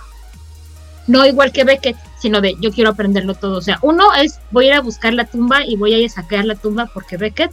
Y el otro es me voy a meter en esta biblioteca y voy a saber más que tú. Porque Vicos. Y con poquita luz porque me duele. O sea, está chido, pero. O sea, yo me acuerdo cuando lo leí, así como que, como dices tú, son los las sombras, los etitas, este, todo aquello que anda buscando conocimiento obsesivamente. Nomás le quitaron el nombre, le cambiaron otro nombre. Y desafortunadamente para los Meket, el nombre de Meket se empezó a usar en, al finales de tercera edición para equiparlo precisamente con el clan Simitsi o tal vez en la sombra. Entonces estábamos ahí como que lo leí así como que qué chido. Le van a dar un origen diferente y único y detergente, pero al mismo tiempo es ya lo ya, ya se vio antes, ¿no? Ahora, en teoría, el clan tiene un origen en Egipto. Mm, No tiene que ver nada con el espera, dios. ¿tienen un, un túmulo en Egipto? te juro. Ok. Porque todo el mundo tiene un túmulo en Egipto, Excepto menos los caminantes silenciosos. Si, no, si alguien nos está perdiéndose en, este, en esta plática, escuchen Nación Garú, por favor. Anyways, la cuestión es que por eso la H va a la mitad, o sea, después de la K y no después de la T. Ajá. Bueno, Es una palabra de origen egipcio. Odil, Mekets, ¿sí o no? Yay. Ok. Vlad, Mekets, ¿sí o no? Sí. Eh, Meket, como ustedes dijeron, son tus espías, tus, los que buscan información, son asesinos, y son eh, estudiosos. Pican Ryan y Reban. Sí. Y ah, ah, como mencionaron también lo otro, tengo que hacer el comentario de que esto me tiene más sentido que los asesinos de mascarada. Los asamitas. Los asamitas de mascarada fueron uno de los conceptos más difíciles de digerir en su momento y agradecí mucho de que no fueran su propia cosa y que fueran solamente agregados a un clan más que son los Meket. Porque Ah, como su propia cosa. habilidades sirven para esto. Ajá. Ya que tengo esas habilidades, vamos a utilizarlas en algo que me genere recursos, como matar vampiros. Así entre otras cosas. Pero es un sí para mí. Ok. Eh, como ya les mencioné, a mí me gustaban mucho los. Son, seguro, es, están, o sea, son mi, mi clan número uno porque el otro clan, solamente por mi orgullo, no lo, no lo puedo aceptar que son los que más me gustan. Pero el último clan que nos falta hablar es el clan de los Daeva. Que es. Le quitaron toda la buena hondeza a los, a los toreador y les hicieron lo que tenían que haber sido. Unos depredadores, unos hijos de la chingada, unos, ab- listas. unos abusones. Y, y porque me parece que está mucho mejor dibujado el estereotipo del Daeva que el del toreador. Sí, en el tor en el y, y otra vez yo sé que va a haber mucha gente, específicamente una persona que me va a decir, "No mames, el toreador es un es un estereotipo muy muy vago y el de los Daeva es muy fácil. Es un súcubo, es esta es el Es que así les dicen además. Sí, es el sucubo porque aparte es la expresión hipersexualizada de los vampiros que vemos en todas las películas, ¿no? Es, son Verona, Ale- Alera y Marishka de las novias de Drácula, son todas estas satánico pandemonium, estas ideas del vampiro como una criatura hipersexual que a la que bajo la que te rindes y eh, que ve al humano como un juguete para su diversión porque todo el resto del tiempo se la pasa aburrido. O sea, esta es, eh, disculpen el- la, la explicación, ¿no? Pero esta es toda la fantasía de las estrellas porno hecha vampiro, ¿no? O sea, te van a, te van a ir por el lado super sexual y se ve, y no hay uno que sea imperfecto y que lo ves y se te, se te calienta la sangre de verlo, pero te va a usar, te va a consumir y te va a dejar y, lo- y tú vas a decir, sí, por favor, otra vez. Yo voy a agregar a esa, a esa idea y aterrizarla a que sí, son sucubus, sucubai, eh, pero como yo los leí y como yo los entendí es, por supuesto, esto es mi depredador alfa, el depredador alfa de humanos, Sí. porque lo atraes con tus colores, lo atraes con tu movimiento y, eh, y son esta es la mantis que se hace pasar por una orquídea para comer otros insectos. Es el depredador y también me gusta eso porque ah, le dan parte del de las disciplinas que les dan a, a este clan es super es, es fuerza, es agilidad y es un carisma sobrenatural que los convierte en el depredador alfa de los seres humanos. O sea, si no fuera un sucubo, y para todos aquellos que saben lo que es un sucubo, es una sirena. Sí. Eh, dime, Odil. Mira, para mí Es son. un siren, no, not a mermaid. Ajá. O sea, para mí son hablando de mezclando clanes. Es lo que pasa cuando un toreador y un setita tuvieron cosas que hacer. Y se quedó lo peor de ambos. Ajá. O sea, tienes toda esta parte estética del toreador y admirador de. Mm, Es que ni siquiera son. Los toreadores son artistas y admiradores del arte. Ajá. Cuando te dicen es que tienen que ver con sexuales, no, no, no, no, no. Tu, toreador puede estar metido en su galería de arte sin importarle lo que está pasando en el universo entero. Mientras su colección de pinturas está bien, a él no le importa nada. Aldaeva, él sí va a tener su culto de personalidad. El Daeva va a hacer todo lo posible por llenarse de groupies. Es un sibarita. Raya en el nihilismo. Raya los opera, eh, pasa la raya y dibuja otra raya y luego otras tres más adelante y le dice, eso es lo que soy yo. Ajá. O sea, esto es lo que. El, el- ¿Cómo se llama? El. El Daiva para mí es la imagen de esta estrella de rock cuando llega al punto más álgido de su fama, en la que todo se le da, nadie le dice que no y puede hacer lo que quiera. Y, y, y él, en lugar de, de- de preocuparse por su humanidad, dice: Ok, esto es lo que quería, ¿no? Entonces deja un montón de corazones rotos por todos lados y puede, puede ah, básicamente así como hacía Motley Crue señalar a la, a la gente, a la, a la muchacha en el escenario y se la van a conseguir, ¿me explico cómo? O sea, van a ser, es el extremo del extremo de la expresión depredatoria y es cuando dices tú, o en lo personal yo dije, Claro, es que esto es el estereotipo del vampiro que a mí me ha gustado siempre, ¿no? La, la criatura seductora que llega en la noche y tú no tienes otra opción más que decir, sí señora, lo que usted diga. Me- Los vampiros, el vampiro que te ponen, este Edward Cullen es un Daeva. Mm, Porque es un depredador social. Sí, está muy contenido y con muchos filtros. ajá. Está muy, está muy recién convertido. Pues más o menos. La cuestión es que esa parte de te observo dormir todas las noches. sí. Y te alejas sistemáticamente de todos tus amigos, de Eso tu familia y te otra cosa, pero es muy creepy. Todo lo que hace Edward Cullen es muy creepy, pero la manera en que lo hace es un dedo. Y- porque lo hace por su propio beneficio y por su propio sentimiento de es que huele tan bien esta mujer. Es, no hay nada bien en Crepúsculo. Bueno, Empecemos por ahí. pero eso, Edward Cullen es un podcast. buena onda. No, Edward Cullen es un Daeva buena ondita porque se controla. Pero casi todo lo que mueve a Edward Cullen es un egoísmo sobre es que yo. Eso es un Daeva. Edulcorado. Y si bien creo que pudiéramos dibujar ideas o líneas, como ya lo hicimos, de qué clanes pudieran haber influenciado este estereotipo del vampiro o este clan, este es el, el- este es el que creo que más se siente diferente al resto de los clanes. ¿Me explico? Y, no, y a lo mejor por eso nada más a mí me gustaba tanto los me gustaban tanto los Daeva porque era el único clan al que yo decía pues sí se parecen a los a los a los toreador pero estos son los gemelos malvados chingones de los toreadores esto llegan y le dicen los toreador quítate que ahí te voy pendeja porque yo soy la que trae todo Para, Es el toreador que sigue el camino del pecado.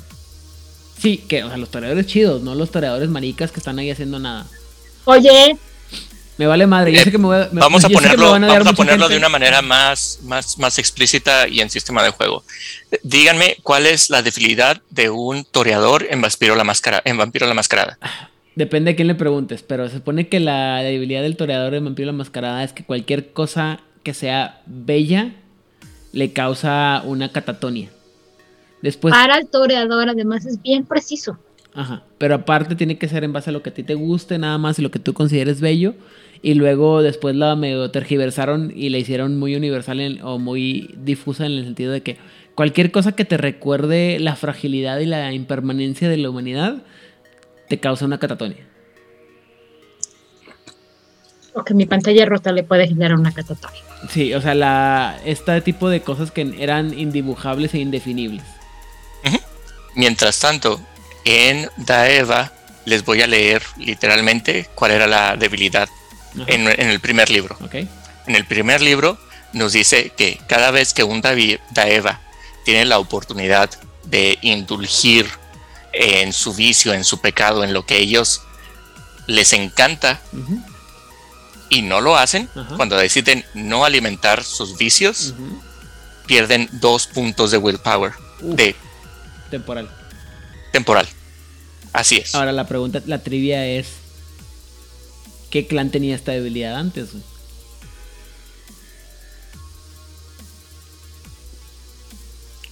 Y es cuando dices tú, es que, es que lo agarraron lo mejor. O sea, aquí está bien porque agarraron, quitaron, quitaron clanes, quitaron debilidades y dijeron, esto tiene mucho sentido. Esta debilidad, para aquellos a los que no les quede claro, esta es la debilidad de los, del clan Ravnos. Del primer Rapnos. Cierto. Ese es, Ujú. ese es el clan Ravnos de que si tú tienes un vicio y no lo cumples, te vas a hacer, eres una, una- eres menos persona. Ahora, ahorita quiero poner una marca aquí, porque es importante. La palabra que utilizaste fue vicio, y eso Ahorita llegamos a esa parte de las no mecánicas. está accidental, ¿eh? no, no es un chiste. Ahí vamos a poner la palabra vicio aquí arriba. Y ponemos una tachuela. en- Así es. Ok. Pero, Odil, los de Eva. ¿Sí o no? Jay, Jay. Yo digo, conéctenlo aquí, aquí, ¿Verdad? O sea, ¿Por qué en la vena, extraña? o sea, aquí, no, no, es que en la horta, aquí directo. siendo yo quien soy, Es más, el corazón. yo te puedo decir que de todos los clanes, eh, el Daeo fue el primero que dije yo, ah, no mames, está bien chingón. Y lo dije yo, ah, pero es que son los pinches toreador bien hechos. No les puedo dar esa victoria. Entonces voy a agarrar los Nekets. Piénsalo, Elenita sería Daeva. Ah, eh, mi señora, mi querida, mi hermosa, mi vida, mi esposa, Elena, obviamente sería una Deva. Y precisamente es el problema. Que los personajes chidos de mascarada son de, de los del clan toreador son más Daeva que toreador. Así, Entiendo, plano y llano. entiendo. Pero bueno, Ahora. Eh, yo tengo la, la- la siguiente, la siguiente pregunta Ajá. para el siguiente tema. ok. Eh, ya que plazamos de 13 clanes a 5 clanes y que platicamos de que no hay un origen solamente, sino que hay varios orígenes, tenemos este cambio de que ahora cuando empiezas, pues ya no, ya no hay un Caín, así que ya no hay este sistema de generaciones, de cuántas generaciones estoy lejos de Caín. ok. En Requiem, eh, Eso es lo- a lo que quería llegar, Edan. ¿no? O sea, Sí, sí. yo quiero cuéntame, hacer Edan. aquí un. Espera, dime. antes, yo quiero hacer aquí un counter para un paréntesis. Edan, en orden de los clanes, tu favorito a menos favorito. Ah, solamente por. Bueno, ahora voy a ser muy honesto, ¿no? Si me pones a mí, eh, mi clan más favorito va a ser el Daeva, porque no mames, es, ese es el único que veo como un concepto fresco, de único y detergente. Los Meket para abajo. Los Nosferatu, porque sí se puede hacer algo diferente con ellos. Los Ventru por lo que acaba de, por la explicación que me acaba de dar Vlad y porque sí lo siento un poquitín diferente sobre todo cuando los mezclas con el o sea creo que el potencial del Ventru se junta se, hace- se realiza más o se logra más cuando lo juntas con la con el Invictus. Es lo que pienso que debería ser un Ventru siempre. Y los, los Gangrel van hasta abajo porque son los los que están así más igualitos. Para mí. Tú Para mí sería Daeva también, Gangren, Meket, Nosferatu y Ventu. El Ventru lo dejaste hasta más abajo. En general, los Ventu me dan mucha hueva. Ok. para mí serían eh, Daeva, luego Ventru, luego Por la Nosferatu. debilidad, supongo. Sí. Eh, eh, Daeva, Ventru, eh, Nosferatu, ah, dijiste. Ventru, Nosferatu, eh, Meket y Gangrel al final. Estamos de acuerdo que los, los Gangrels nos dan hueva eterna. Todos están así como que. eh. A mí me pueden- gusta por se- el, por el ajuste tener- que le hicieron de la debilidad. Y, y bueno, creo que estamos eh, todos más o menos iguales en que los clanes nuevos están rankeados más arriba que los viejos. Porque todos estamos así como que es que no cambiaron nada, güey, son básicamente iguales. Me, me siguen gustando porque a lo mejor les mejoraron, los hicieron un poquito más agradables o más jugables. Pero en general los clanes están básicamente iguales. Pero bueno, ya hablamos de las diferencias de lore. Vamos a ver, ya, ya empezamos a hablar sobre las diferencias de lo que puede uno no jugar. ahora vámonos a la carnita, ¿no? Que es la parte de las diferencias en, en el sistema. Y como comentaba ahorita Vladimir, eh, aquí ya no tenemos la generación, aquí tenemos esta parte, esta idea de lo que es el, el, la potencia de la sangre, que es básicamente lo mismo, eh, o algo, algo muy sencillo, ¿no? Es entre más viejo eres y entre más tiempo has estado vivo, tu sangre se está, este, no sé cómo decirlo. ah, Yo le digo, la sangre, yo digo que entre más viejo, la sangre se te, se te cuaja. Sí, esa es la, es la palabra que está más densa. La, la sangre está más, es lo que estaba buscando la palabra.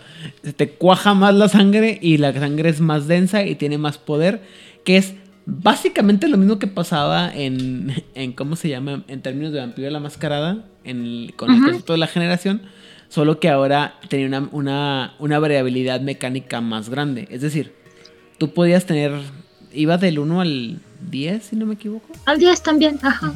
podía ser un vampiro súper potente, pero eventualmente, entre más potencia tenías, era más fácil que si entrabas en, en torpor. O sea, entre más potencia de sangre tenías, te atacaba tanto más la posibilidad del torpor o la posibilidad de, las, de la niebla de las eras. Entonces, la única forma de, de bajar ese. de quitarte ese problema era meterte a torpor, que te como que ya te bajaba la potencia de la sangre.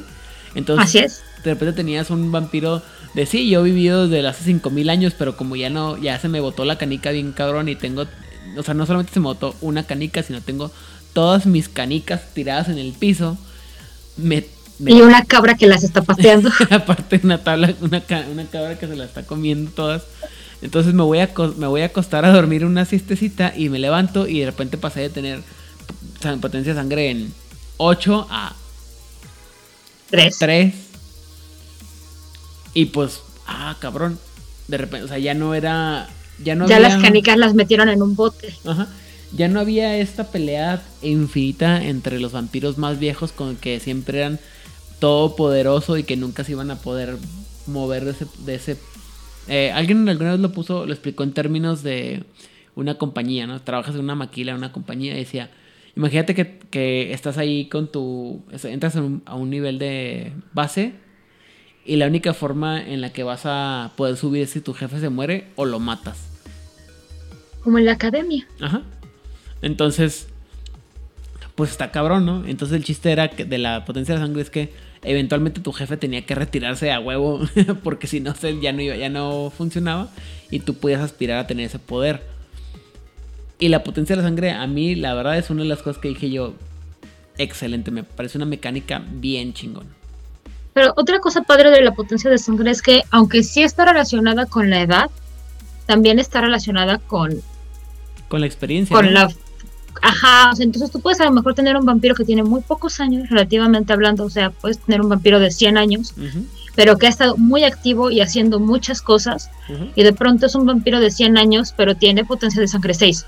Entonces, hizo muchas cosas en muy poco tiempo y ya le pesa el requiem, ya le pesa la existencia, ya se le va la cabra al monte, aunque es un vampiro muy joven, Pero es un vampiro que juntó mucho poder y por lo tanto ya como que no le funciona bien, no, no está bien calibrado. Por otro lado, puedes tener un vampiro muy viejo que se lo ha llevado como súper calmadito, así de yo no tengo prisa, mira, tengo toda la eternidad, ¿para qué corro? A lo mejor si tienes un vampiro que tiene 500 años, pero se lo ha llevado tan con calma que tiene potencia de 4 y es muy funcional. Claro, el vampiro de 100 años a nivel poder, puntitos en la hoja, pues va a ser mucho más fuerte. Eso es un hecho. Les tengo Entonces, puedes balancear ahí cosas bien raras, pero ¿qué nos tienes, Vlad? eh, una pregunta que me gustaría que ustedes me ayudaran a, a recordar y a resolver. Eh, cuando eh, estamos en el sistema de generaciones, si eres de generación 7 u 8, ya empiezas, se supone que tienes un poder mayor a una generación 13. Ajá. pero con potencia de sangre también ex- yo creo que lo leí pero no puedo recordar eh, sí existía la posibilidad de que tal vez si te, si tu señor, tu creador, era de una potencia muy alta, en vez de empezar como neonato en potencia 1, No. podías empezar en 2. No. Siempre como neonato Lo- empezabas con 1. Ujú. Mira, en el LARP lo más que tú podías hacer y era un intercambio bien padre es que tú podías sacrificar puntos de humanidad para tener eh, trasfondos, pongámoslo así rápido, y así comprar puntos de potencia de sangre. Pero Muy bien. tenías que sacrificar humanidad. O sea, si tú querías empezar en LARP con potencia de sangre 2, por ejemplo, tenías que sacrificar un punto de humanidad. Gracias. Eso es lo que quería. O sea, Quería Eso remarcar te- eso de eso que no. De, de entrada, no, no es como. O de, sea, ah, a ti te mi papi, mi papi es, es generación generación 10. 6. Eh, mi, mi papi tiene potencia de sangre 10. Ajá. Ah, qué padre. ujú. Ten tu puntote de potencia de sangre. Y haz lo que quieras, no te gastes el dólar en un solo lugar. Insisto, es que lo chido del sistema de, Requiem era que igualaba a los, a los jugadores, ¿no? O sea, sí, era, sí es muy temático, es, como le comentó Dil, de que podías hacerle, si tu progenitor se quería aventar la, la Lui o la Lestat de darte toda su sangre y, y- y sacrificarse para que tú fueras mucho más, igual de poderoso que él y, y fueran pares y la chingada. A lo mejor sí, pero de entrada todos éramos iguales. Y eventualmente, no importa, o sea, de repente era así como que, ah, sí, tienes, tienes potencia sangre 10 en términos de sistema porque no, lo, no es algo que podías medir dentro de la, del, del juego como, ah, o sea, no hay un contador, ¿no?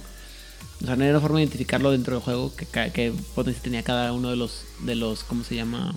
Bueno, se había una Pre- forma. pregunta, en, en Mascarada tampoco teníamos esa de que No. ah, pruebo tu sangre y No, no, no. me sabes a generación 8. Sí, si eres un tremer. Los Tremer lo tenían. Eres un Los tremer, sí. Tremer o los que tuvieran el poder de el camino de la sangre. Pero te, aparte te decía, es más poderoso y- o es más fuerte que más viejo o más joven que tú. Punto. Ajá. No era- O no sea, tú como vampiro sí podías saber qué generación eres, si es que le hacías caso a tu señor, que no te estaba mintiendo y no te estaba viendo la jeta. Ajá. Con Tremer podías saber si era más fuerte, igual o, menor, o menos fuerte que tú. Pero en Requiem, Pero no, no era como, en Requiem era un llegaba un punto en que decías como que, ah, sí, tienes generación, tienes potencia de sangre en 8, qué padre. ¿Cuándo te retiras, güey? Y si te porque y, y podías, se le y- iba la cabra feo. y podías elucubrar maneras en la que a tu, a tu, a tu señor o a tu jefe o el que estaba arriba de ti le pasaran cosas para que el vato dijera, ¿sabes qué? Ya no puedo con esto, me voy a tomar unas vacaciones de 500 años, deja, me duermo un rato. Y ya cuando regresaba así como que, "Hmm, ahora eres más débil que yo. ¿Qué cosas, güey? Ajá. Y la única forma en la que podías saber que, que pasaba esto era con la idea de la. eh, lo que llamamos antes la marca de la bestia, ¿no? Que tú. O sea, se supone que si tú agarrabas. Si. Era pues una. un- la potencia de la sangre se medía del 1 al 10. Entonces, si tú enfrentabas con un vampiro que nunca habías conocido, dependiendo del nivel de potencia de sangre que tenían, había dos opciones. Si la sangre era. El nivel de potencia de sangre era igual, puedes escoger entre pelearte o huir. Si tu potencia de sangre era más alta que la del otro vampiro, tú escogías pelear casi por default, porque sabías que eras un. estabas más mamado que el otro, más cuadrado, más fuerte como el- Eras un depredador. más, Más un grande. problema, un depredador más superior al otro. Y el otro tenía que correr. Pero por el otro lado, si tú eras el vampiro que tenía la potencia de sangre más, más, este, más baja, pues generalmente escogías huir. Sí. Esto se ve reflejado en el poder 1 de Protean, Ajá. que era disciplina exclusiva de los Gangrel, que era, sin importar la diferencia de potencia de sangre, tu bestia, cuando conoces, cuando haces esta parte de enfrentar bestias, es, funciona como igual de la bestia contra la que te estás enfrentando. O sea, si tú tienes potencia de sangre 1 y te pusiste potencia de este, Protean de 1 y te estás enfrentando en alguna situación contra otro vampiro que tiene potencia de sangre 5, las bestias se van a igualar en ese aspecto. Porque el gangrel es el gran depredador. Entonces, a mí no me vas a estar trayendo tu potencia de sangre. Y estaba chido. Y, y también creo que, si no me equivoco, los la Horda, la Horda Dracul tenía un poder que te permitía concentrar Sí. tu sangre. Eh, También te, te tenías una Una Ah, escama una para. escama para Hacer- controlar tu bestia y para manipularla. Eh, aquí tengo la pregunta. En Requiem tenemos la marca de la bestia de reconozco de inmediato a mi otro, lo que acabamos de escribir. ajá. Ujú. Enmascarada existía como tal. No. O, o sea, Ah, yo podía ser un vampiro y iba caminando por, por la calle de nuevo, por, la, ca- por una calle de la Ciudad de México y luego me pasaba otro vampiro y yo no me enteraba que era vampiro. Como dice Aidan, largamente sí, cortamente no. O al revés, no al importa. revés. La cosa es que. largamente sí, no. exactamente. La cosa es que si tú te encuentras con un vampiro que tiene humanidad entre 5 y 7, ni tantaras. Es como, no pasa nada. Entre menos humanidad tiene un vampiro, más muerto se ve, o menos vivo se ve, depende de cómo lo quieras ver. Entonces, cosas como respirar o parpadear, o esos microgestos que tenemos que nos hacen ver vivos, los vampiros que tienen sendas que no son la humanidad, o caminos de humanidad, o caminos de la humanidad muy bajo, no las tienen. Entonces, si tú eres un vampiro, un cazador suficientemente este, observador, lo vas a notar. Entonces, no hay una bestia como tal que digas, como con los inmortales de Highlander, de hay un inmortal aquí cerca. Así funcionan. Las bestias en Requiem funcionan como, como los inmortales de Highlander, de hay un inmortal aquí cerca, igualito. Así se siente. Y entre más fuerte sea el inmortal, más se siente.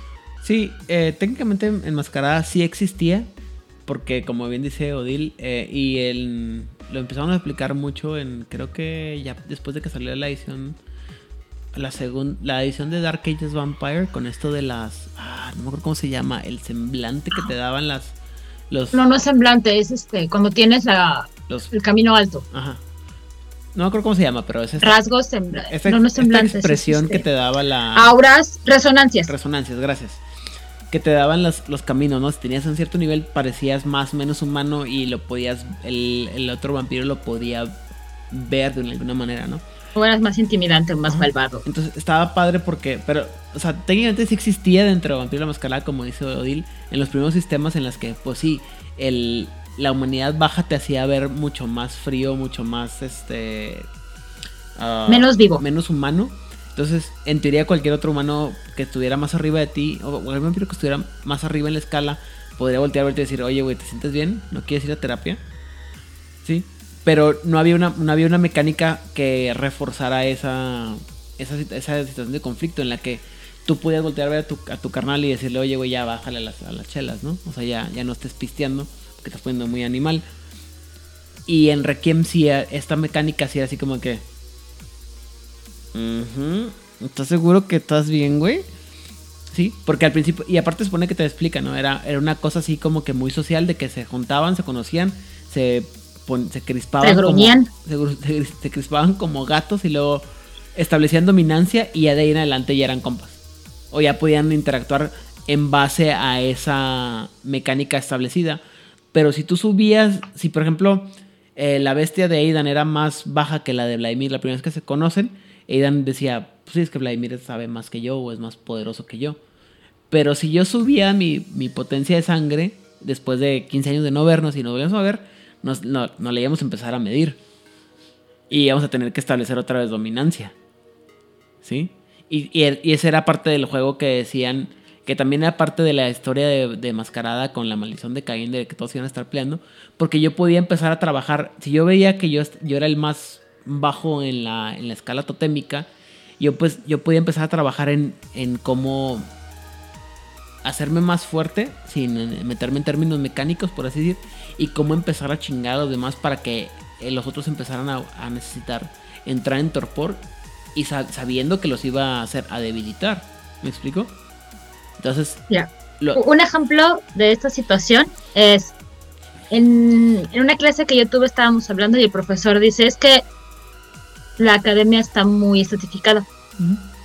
Los puntos, o sea, el número de investiga del sistema de investigadores es- no es enorme, está medido, ¿no?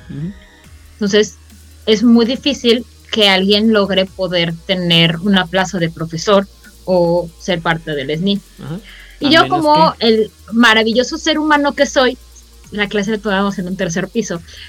Y el barandal era muy alto. O sea, era un pasillo, era el salón, un pasillo muy grande, muy cómodo. Le digo, pero bueno, Mario, un día tú y yo podemos estar hablando aquí y te caes. Los accidentes pasan, el barandal está muy bajito. Y yo practico MMA, ¿no? O sea, y te puedo Y el profesor se me queda viendo, oh, como dijo su compañera Liliana, me pueden aventar y ya se generará un espacio en la academia. Eso sería mascarada. Ajá. En Requiem, yo me hago adjunta de este profesor. Y entonces, yo empiezo a hacer mejor su chamba. Ajá. Y entonces me empiezo a hacer más compi de los demás profesores que él. Ajá. Y entonces le empiezo a hacer gaslighting súper cañón a este pobre sujeto para que se le vaya la cabra. Y pueden pasar dos cosas. Uno, se vaya de año sabático y en lo que él se va de año sabático yo empiezo a trabajar como imbécil en investigaciones. O decide jubilarse. Porque otra vez, es mucho más depredatorio y es mucho más competitivo. Pero si lo logras, vas, está lo. O sea, si, si juegas bien tus, tus jugadas, jugadas, vas a hacerlo bien. Y vas a poder Ajá. lograr. Pero vas a tener que pelearte otra vez y, y- y definirte, ¿no? Cuando regrese tu profesor del año sabático, vas a decir: A ver, ahora tengo todas estas credenciales que tú no tenías antes. Que yo no tenía antes, ¿no? Y si regresa la jubilación, también decimos que, pues sí, no, es que ahora yo soy la chingona. Peléame, ¿no? Entonces era. Y si lo vente del barandal me pueden enjuiciar por, por asesinato. O sea, porque al final del día, como dicen los americanos, el, el poder aborrece una, un vacío, ¿no? Entonces necesitas tener. Hola, profesor Mario, que nunca vas a escuchar programa. Esperemos que nunca lo escuche. Pero bueno, Mira, yo se lo dije en sujeta, o sea, a favor de mí yo se lo dije en sujeta y enfrente de un salón lleno de estudiantes. pero bueno, al final del día eso pasa, ¿no? O sea, cuando hay, cuando hay alguien que está en el poder, la única forma es o te haces más poderoso con él o lo eliminas, ¿no? Y eso era una cosa de la, del- de la marca del depredador, que se peleaban por ver quién tenía más poder y, y había formas de, de manejarlo. Pero bueno, Y esa es parte de la danza macabra y de por qué los en, liceos en Requiem son tan incómodos y las primeras presentaciones son bien incómodas porque tienes un salón lleno de depredadores que están esperando a ver en qué momento cualquiera comete un error para lanzárselo encima. así es. O sea, están todas las alianzas y clanes están llenos de rituales de relaciones Para para, no eso. matarse. Así es. Ajá. Bueno, eh, la otra diferencia mecánica muy grande es que esta parte del, del abrazo y de hacer ghouls era mucho más difícil. Que costaba, te costaba un punto de, de, will, de fuerza de voluntad, de willpower, permanente para hacer abrazos y temporal para hacer ghouls cada vez que ibas a hacer una de estas cosas. Lo cual obviamente te causaba problemas, ¿no? En el caso de los vampiros era cabrón porque pues tenías que Así tipo el, el, ritual de, del huevo de los Korax o el, ¿Cómo se llama? Ay, no creo que lo hacía antes, pero también en Ahora. Mascarada. En términos funciona igual. El Gold tú le das tus tres puntitos de sangre. Y, y al la tercera noche tienes que gastar tu punto de willpower temporal para que se cierre el pacto pues sí, pero no, podía- no podías tener 50 ghouls porque tenías que darles comida a todos y te ibas a quedar sin willpower eventualmente, ¿no? Ibas a estar, eras un, un muñeco, ¿no?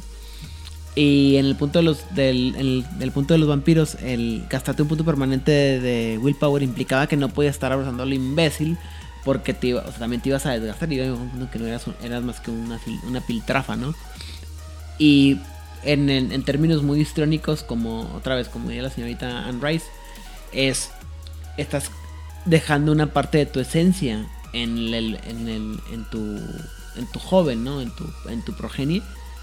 Y eso también servía o debía haber servido para que algunos tuvieran más fueran más porosos que otros, ¿no? Entonces tenías tus progenies también ibas a tener el que lo hiciste cuando tenías 8 puntos de willpower, que en teoría era mucho más mejor que el que hiciste cuando tenías 5 puntos de willpower, porque te, lo hiciste con mucho más willpower, con más ganitas, ¿no? Como, o como decimos aquí en México, te hicieron con cariño, ¿no? Ándale. Entonces, eso era una mecánica muy. Digo, en realidad no tiene reflejo mecánico qué tanto willpower tenía el progenitor cuando hacía el, cuando hacía el abrazo, pero sí les daba como una importancia, ¿no? Porque también se entendía que un vampiro que había sido hecho cuando el, el- o había sido creado cuando el progenitor tenía mucho más willpower, cuando tenía uno más viejo, era porque tenía estaba más en cabal o en conciencia de quién era, ¿no? de que cuando eras un- una piltrafa de willpower de 5, ¿no? Y luego tienes a Lanza Sanctum que aplica la de. Y aparte de eso, tu progenitor se va a hacer un daño, una cicatriz de daño agravado cada vez que abraza a alguien. Ah. Pero bueno, eso es para el departamento, el, el momento que hablemos de los de la Lankea Sanctum. Les digo que son bien intensos. Eh, otra de las cosas que se hizo muy chida en, en Requiem fue la, la idea de que. eh, esta idea que se presentó ya ahora en B5 y mucho más popular, se hizo más popular, que era la parte. Creo que se- en B20, la, inve- la- en la edición de 20 aniversario de Vampiro la Máscara, le, le importaron esta idea de que los vampiros en todos los medios digitales se veían borrosos.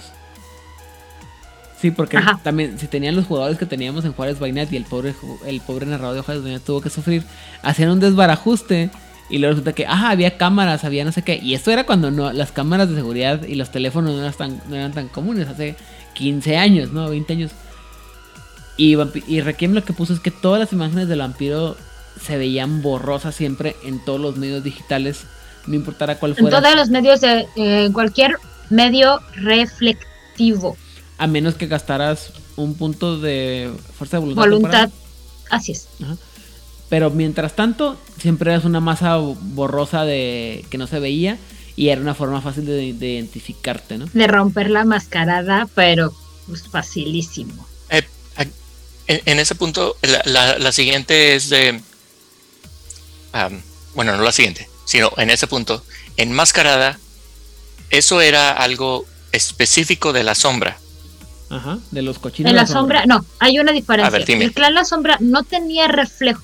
O sea, Reflejo tal cual alguno. no lo tenía. O sea, si tú ponías, si tú pones de 20 edición para atrás, tú pones a un La Sombra enfrente de un espejo, no se refleja.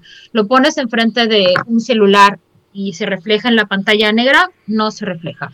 Lo pones enfrente de una de un este, espejo de agua, no tienen reflejo como las fotografías análogas, que es lo que existía cuando hicieron Vampiro la mascarada, era lo más común, que se basa en un reflejo, no tienen reflejo. Simplificaron las cosas para videocintas y dije, bueno, si vamos a simplificarnos las cosas, no nos vamos a complicar. Tampoco eran captados en videocinta, aunque había una discusión de sí, que no, porque el reflejo, que sí. En Requiem no es que no te reflejes, es que te ves borroso. O sea, como estas fotos donde te mueves rápido y te ves como un blur, te ves raro. O sea, sí se ve que hay una silueta humana, pero no se ve bien qué onda. Hay algo ahí, pero no podrían identificarte porque no se Ajá. notan tus facciones, no se nota Ajá. algo, algo que te identifique. Ajá, vas con una chamarra verde y unos jeans azules y en la fotografía o en la cámara se va a ver como un borrón verde con azul. Insisto. La, la lógica es que el cerebro humano va a decir es, se movió muy rápido. Hubo una falla técnica. Pero para el ojo entrenado es como de eso es un vampiro. Claro, pero eh, algo que tenías que saber, ¿no? Porque, y, insisto, ah, mucha gente, sobre todo cuando jugaban mascarada, siempre era de que cuando entrabas un vampiro nuevo, siempre era que veo todas las cosas que reflejen para ver si tiene, tiene reflejo. Así como que, güey, la debilidad del clan La Sombra no es tan, tan conocida, ¿no? O sea, por eso Si fuera tan conocida, el príncipe La Sombra, digo, Ventru, no hubiera podido durar tanto tiempo. Era Marcos Vitel, ¿verdad? Sí. O sea, Marcos Vitel jamás hubiera sido descubierto, ¿no? O sea, o sea no era tan, tan fácil de ver este tipo de cosas, ¿no? Y en, Mas- en Requiem se aplicó por primera vez para 20 aniversario de Mascarada, se rescató, a menos que, que me equivoque. Y ya ahora se ha hecho, este, pues parte del, del estándar de lo que es el juego de vampiro, ¿no? Ya sea Mascarada o Requiem, que cuando el, o sea, en general, el, el vampiro no se refleja o no, no es bien grabado por ningún medio reflejante, lo cual lo hace muy, muy interesante. Y en lo particular a mí me gusta mucho esta, este, tra- trama, ¿no? Porque lo- este, este tropo porque lo hacía muy, muy misterioso, ¿no? Esta idea de que...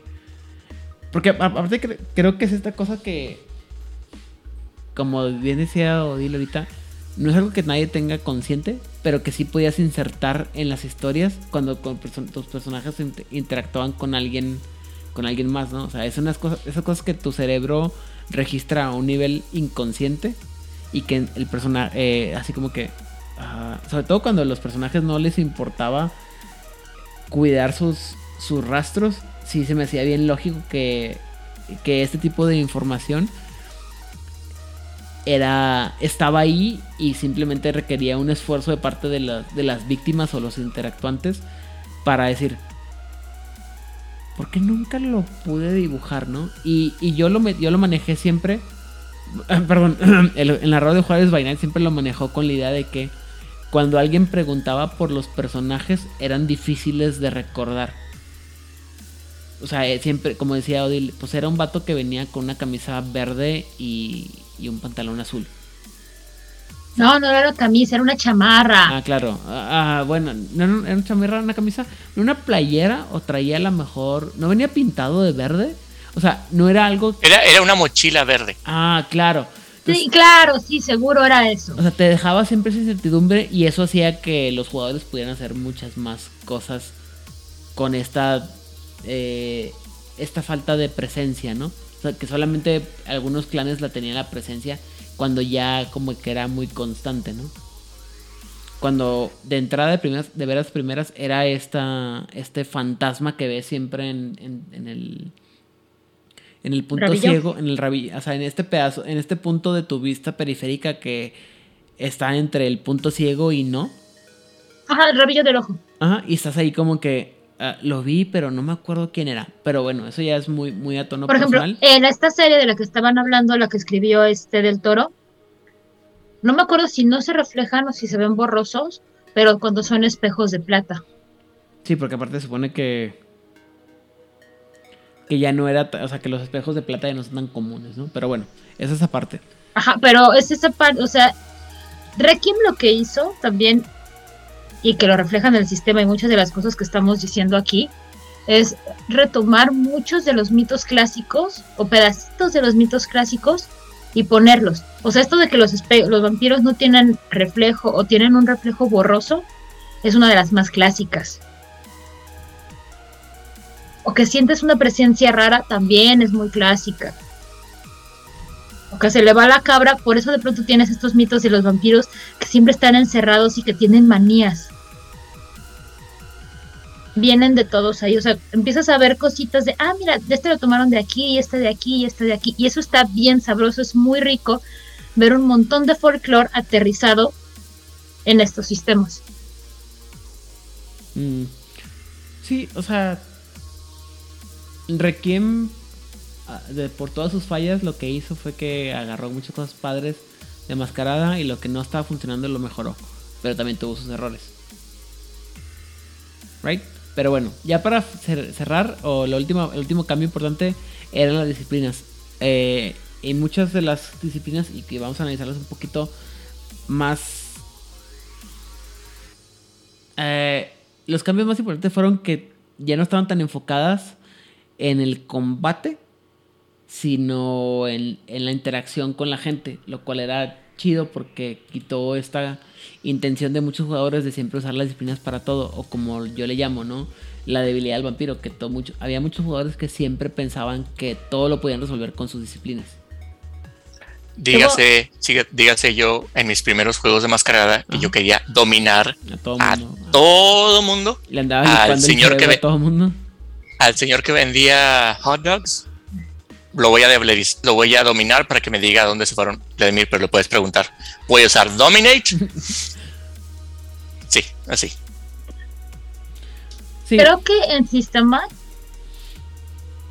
Crónica de Tiniebla nos hizo un gran, gran, gran regalo y fue el sistema de combate. Gracias, autores, por el sistema de combate. Porque nos redujeron como a la mitad los pasos y nunca voy a dejar de agradecer ello. Lo que pasa, bueno, eh, es Lo que- simplificaron un montón, o sea, mientras que el mundo de Tinieblas era ataco, y luego defiendo, Ajá, esquivo. uno ataca, luego el otro duda hace su tirada para ver si se Ah, defendía miren, o si para necesito para para eh, simplificarlo para, agilizar quien esto. nos escuchas, para agilizar esto, voy a poner un escenario y quiero respuesta de cómo se soluciona en Mascarada y cómo se soluciona en Requiem. Este bien. es el escenario. Soy Juan Pérez, Nosferatu, debo entrar en este bar y hay unos guardias que no me van a dejar y voy a enfrentarlos eh, con eh, físicamente. Ajá. Ok, son goals. Así que voy a llegar eh, con... Y los voy a empujar y voy a intentar entrar a fuerzas a este lugar. Ok. Muy bien, ahora. Aidan, tú me cuentas cómo solucionamos esto en Mascarada y Odil, tú me cuentas cómo lo solucionamos en Requiem. Bueno, vamos a decir que el Nosferatu le va a pegar al, al, al ghoul número uno, el de la derecha, y le va a tirar una- un, un puñetazo, ¿no? Donde, Claro. donde quieras, ¿no? Bueno, si, es, si le hace la cabeza dificultad 9, y luego le tiras, y entonces tiras tu... eh, primero que tienes que, tirar, tienes que Iniciativa. tirar iniciativa, y luego tienes que Eh, tirar... wow. ¿Qué es una iniciativa? ¿Tiramos un dado ¿Quién es o ya debo de saber yo? Ok, Pero está la tirada de mis tirada para pegarle. Y luego tiene que tirar el otro a ver si tiene dodge. O no tiene dodge. O cuánto van sus éxitos de, de dodge. Y luego sumas y restas los éxitos que yo tuve en mi tirada de golpe contra los la, la tirada de dodge del otro cliente, del otro mono. Y luego una tirada para, daño. para golpear, una tirada en contra Para para, esquivar. Ajá. Y luego de ahí sacas para ver el daño. Y luego si el otro tiene algún tipo de resistencia. Ujú. pues la tiras para, también para ver la resistencia y luego de ahí calculas cuánto le hizo daño. Son como 5 o 6 tiradas. Enmascarada, tiras iniciativa. O sea, enmascarada si haces una tirada y haces unas sumas ahí. Ajá. Sí, son, fueron como de 4 a 5 tiradas de dados. ¿En Requiem? Y, Odil, ¿cómo ¿En solucionamos? Ajá, La iniciativa es muy sencilla, es la suma de un atribu- de dos atributos, se suman Y, esa es tu tirada y de también. iniciativa. Ajá, es, es una tirada que siempre está a menos de que subas tu atributo. Ya, empezamos ahí, te ahorraste una tirada. Ahora, supongamos que yo no tú la gané y voy a golpear a este pobre golcito. Lo que yo voy a hacer es decir, voy a golpearte y mi pool es de 6 dados. Lo que el otro me va a decir es, ah, ok, yo me voy a defender con tantos dados, que es la suma de un atributo y una habilidad. La re, o sea, se comparan esos y lo que voy a hacer es que voy a tirar los dados que haya de diferencia. Si no me falla. así de, yo tengo... Mi eh, tirada es de 6, tu tirada tengo- es de 4, yo tiro dos dados. Muy bien, Si no me falla la memoria, que podría suceder porque aparte en segunda edición cambió el sistema. La Muy cosa es que ya no es te ataco, te defiendes, luego ve los daños. No. Es en una sola tirada y, el, y lo que yo estoy usando es lo que me va a decir cuántos daños te hago. Y dependiendo, si estoy usando garras, si estoy usando un arma, ya va a ser más menos daños. Entonces, aún se acabó. ok, pasamos de 5 a 3. de 5 a 2. Ujú. Muy bien. Y creo que con eso eh, ejemplificamos rápidamente qué tan drástico fue el cambio de sistema de tiradas Mm, de dados. mira, no quiero. No Porque quiero también ser- hay más. no hay, quiero- hay más. No quiero ser Contreras, lo que pasa es que también muchas tiradas, o sea, el sistema de, de mascarada se hizo muy complicado porque había muchos jugadores que no querían, no les gustaba perder. No les gustaba aceptar que habían hecho muchas pendejadas y que, y que su, su- estaban en desventaja. Otra vez el fenómeno Avengers con colmillos, vampiro bolseta, como le gusten llamarlos. Ah, había muchas reglas en muchos libros de mascarada ya para cuando Requiem llegó, y había muchas reglas alter- alternativas que permitían que las peleas fueran más cinemáticas y que estuvieran del lado del vampiro porque eran el protagonista. Pero, ya dicho lo anterior, sí el sistema de máscara de Requiem era un poquito más enfocado a re- resultados más este más rápidos, ¿no? Ahora, otra cosa importante aquí es que cuando se escribe mascarada, no había un sistema narrativo como lo entendemos ahora. Y hay que, siempre, siempre hay que recordar que esa fue una de las grandes eh, estrellas y de los grandes logros de mascarada. Dar un sistema narrativo. Lo que teníamos antes era em, Calabozos y Dragones.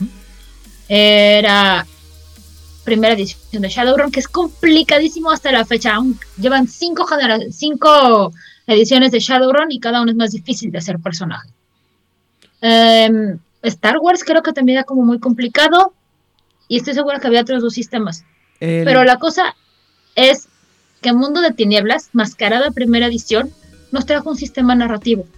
Y mientras que Calabozos y Dragones tenía un sistema complicadísimo de ataque que era el taco. Tu Hit Armor Class 0, Los tacos. el taco. Que los que lo manejan dicen que es muy fácil, el resto de la humanidad decimos, no, no es cierto. Debiluchos. Eh, Mascarada te presentaba un sumar, sumar, sumar, sumar y te doy la oportunidad de que te defiendas de un ataque. Porque nunca puede, porque siempre puede haber la posibilidad de que ese maestro de artes marciales se tropiece. Requiem hizo lo que hizo Mascarada en su momento, tomó un sistema y lo mejoró. Para cuando sale Requiem son 13 años después. Hay 13 años de experiencia de un sistema narrativo. Le dijeron, no podemos pasar 6 horas en un combate, por favor, no lo haga.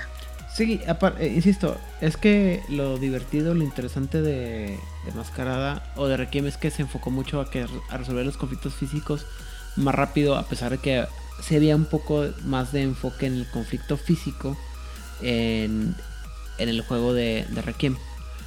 Mascarada, eh, perdón, Requiem quiso, vino a rescatar las mejores, o intentó rescatar las mejores prácticas de otros juegos de rol en el aspecto de combate a la hora de aplicarlas al juego de, de, de Requiem.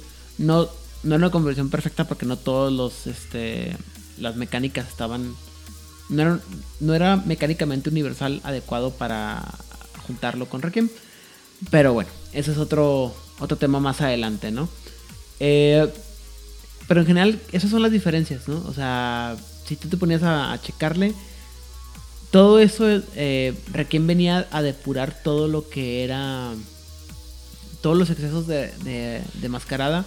En Requiem se parecía mucho más a la mascarada de primera edición que lo que tenías en mascarada de tercera edición. Pero para no, no, no, sí, definitivo. Simplificó muchas cosas que tenían que ser simplificadas. Pero la mayoría de nosotros dijimos, eh, no, quiero mi, mi, mi, mi Baby Malibu con sombrero, ¿no? O sea, Me pues- quiero mi Baby Malibu clásica, Ajá, no la quiero en jeans, la quiero clásica. exactamente, la quiero con vestido rosa de plisado, ¿no? Porque está más bonita.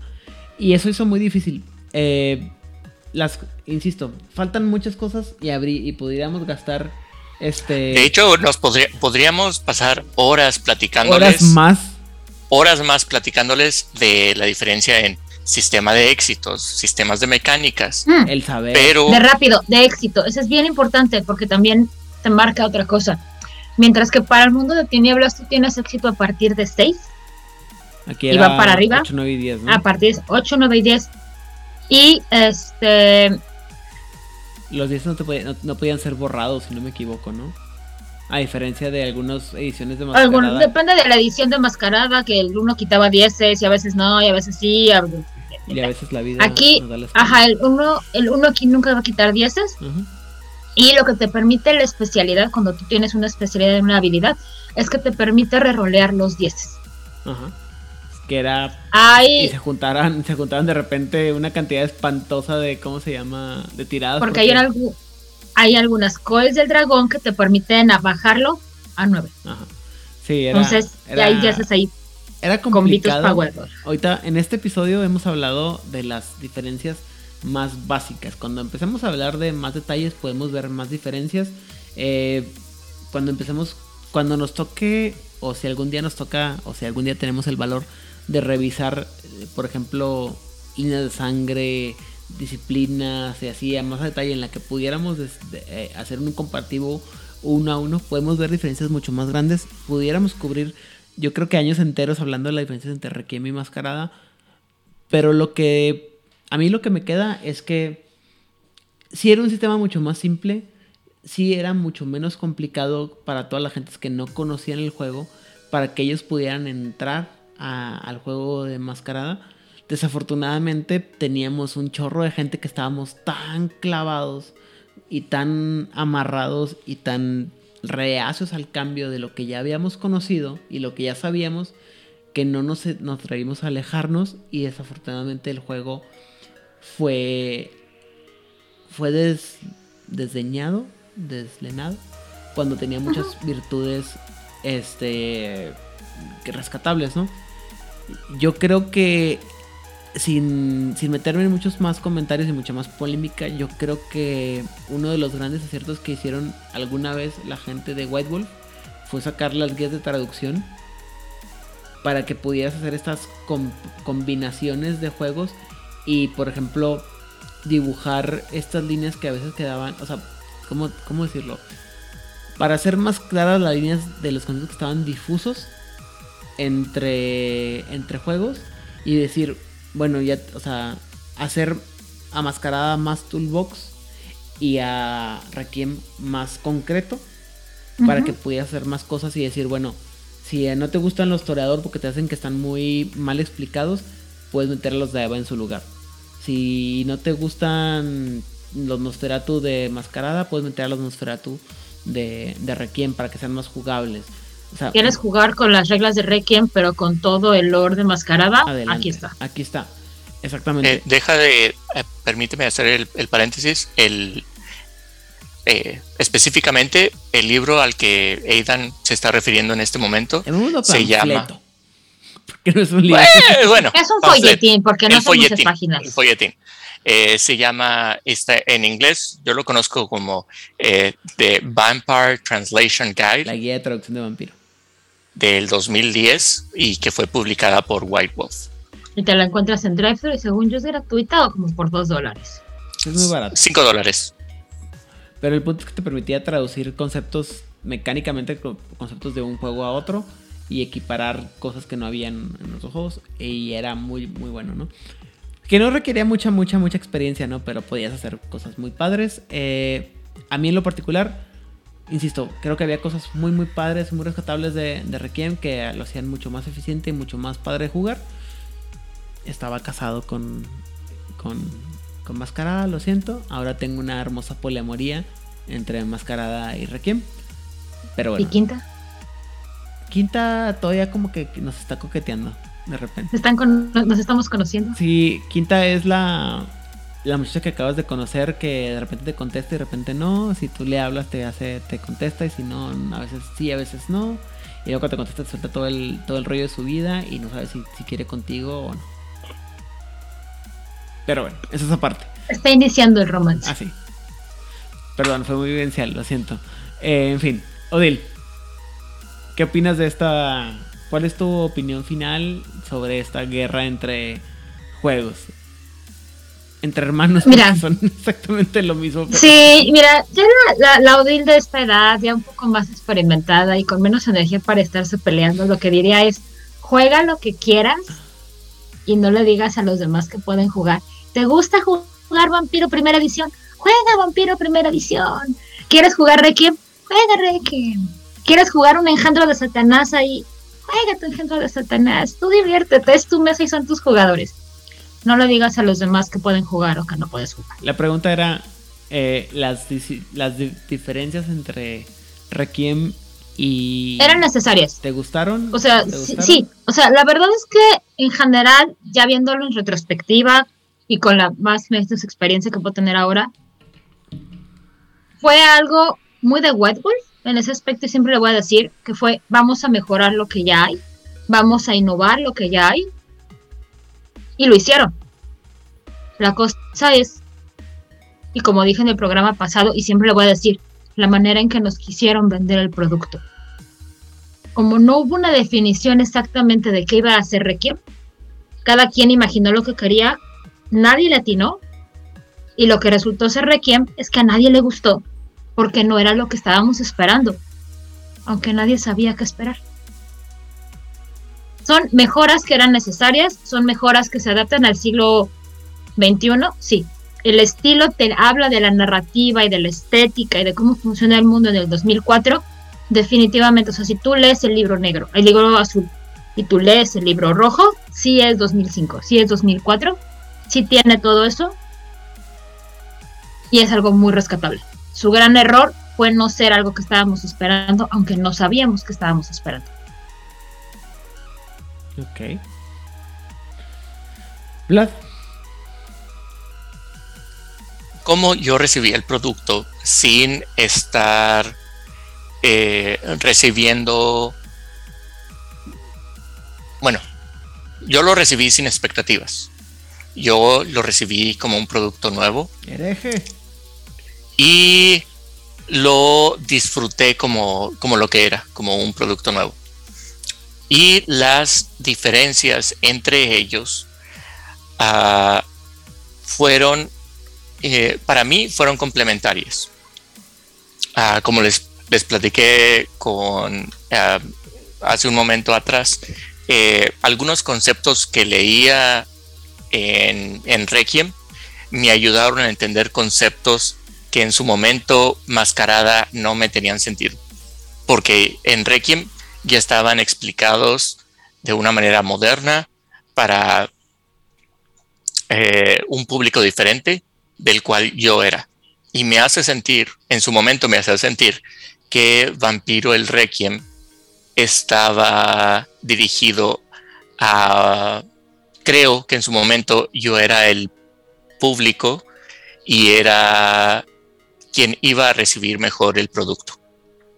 En su momento, estoy consciente que la razón por la cual yo respondí muy bien a Requiem es porque yo era ese mercado al cual estaban le estaban eh, estaban intentando venderle. Porque yo le acepté y creo que lo estaban dirigiendo a un mercado como era el mío. De que sí tenía un conocimiento de mascarada pero yo no tenía el matrimonio de el matrimonio con grillete hacia ese concepto y también era relativamente nuevo en el juego de rol y podía tomar todos estos nuevos conceptos. Y, y, en su momento tenía mucho más sentido para el mundo moderno y yo quería jugar juegos modernos en el nuevo milenio y para ello tenía más sentido Requiem. Porque Requiem estaba diseñado para, para eso, para eh, el vampiro del nuevo milenio, que es lo que yo quería jugar en su momento.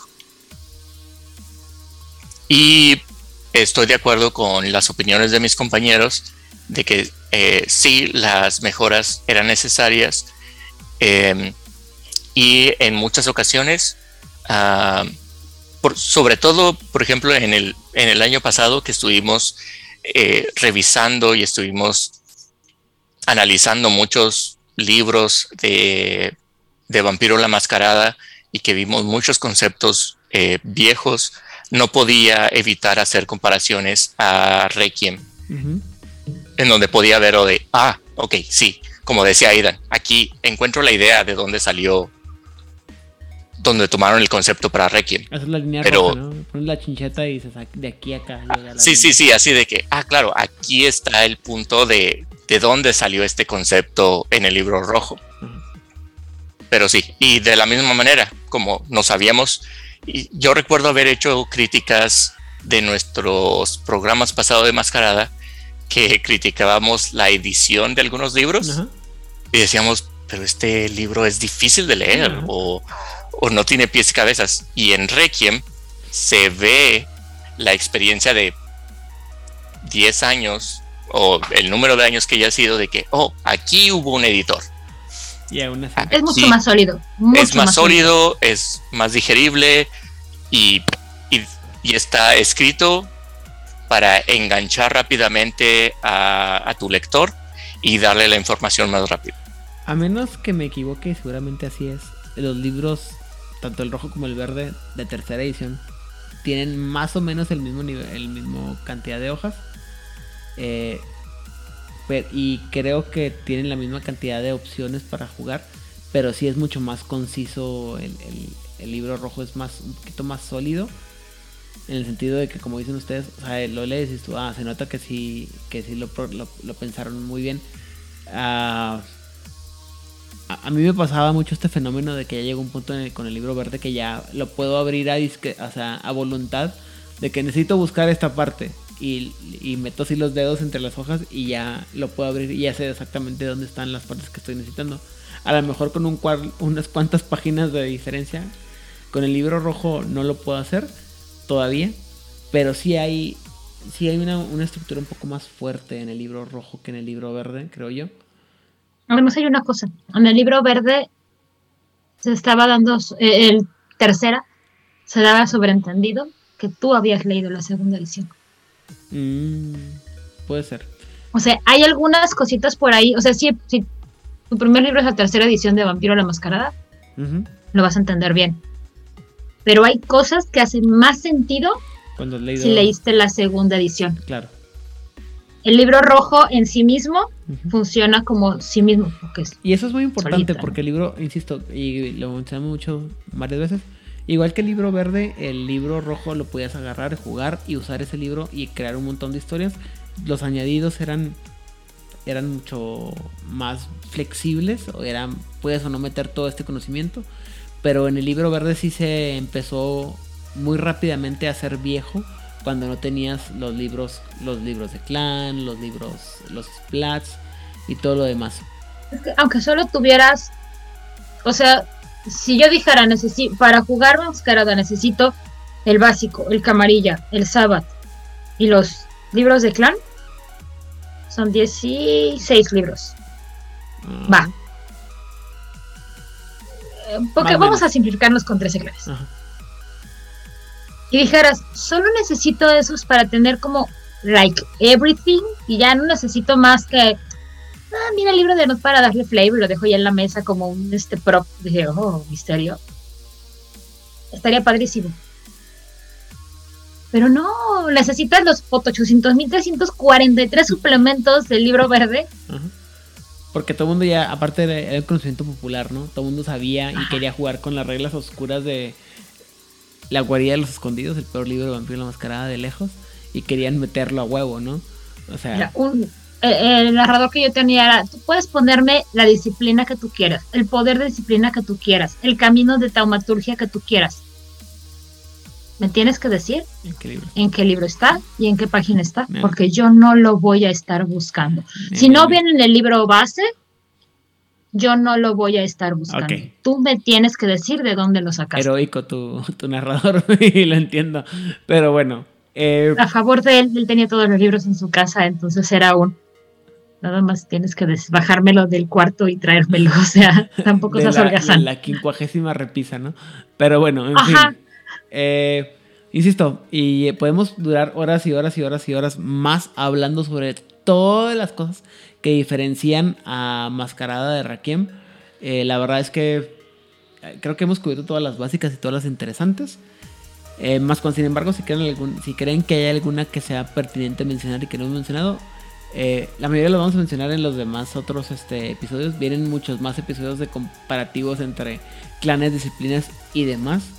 Porque Seguro sale. seguro sale, Las- pero si tienen alguna otra que no hemos mencionado, menciónala para poder rescatarla en su momento. Pero por lo pronto, Odil, redes sociales y saludos.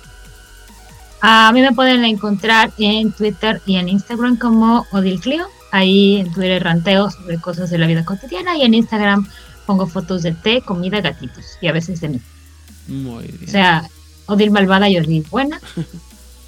Y yo quiero mandarle muchos saludos a nuestra muy querida Sofía, a nuestro muy querido Edgar, a nuestro muy querido jugador casual. Los extrañamos un montón. Vuelvan, Solo vuelve. ¿Qué Solo ti vuelve. La vida. la vida se me va. Y también mandar muchos saludos a nuestro fan número uno de programas largos. Hola Hernán, espero que te gusten estas Hola, tres horas de programa solito para ti. Ah, muy bien. Sea, todas las este, pot- potenciales embolias que le pudimos generar a Bla, algún día las grabaremos para ustedes, sus caras de ya, Muy bien. porque lo hace con cariño. ¿Quién más? Lot, hace mucho que no sé de ti, Lot. Espero que sigas vivo. Itzamna, ajá, Lot, ¿sigues vivo? ¿Sigues existiendo? Itzamna que está como muy emocionado por Requiem. No sabía que eras tan fan de Requiem. O sea que ya lo podemos reclutar para esto. De hecho, lo puso en el Discord. Ah, sí. Ah, es que no me he metido al Discord hace como. Semanas. Semna. Pero bueno, en fin, ¿quién más? Pero en fin. Ah, y a la gente de Latinoamérica, a la gente de Camarilla México, muchísimas gracias a todos ustedes por cada semana permitirnos ser parte de su vida. Así como Liverpool. Muy bien. Vlad, saludos y redes sociales. O al revés, como sea más fácil para ti. Saludos a mis amigos de Fortaleza y Sao Paulo y Santos by Night en Instagram. Eh, me encuentran en Instagram como Antlerhead, Vlad Cabeza de Venado.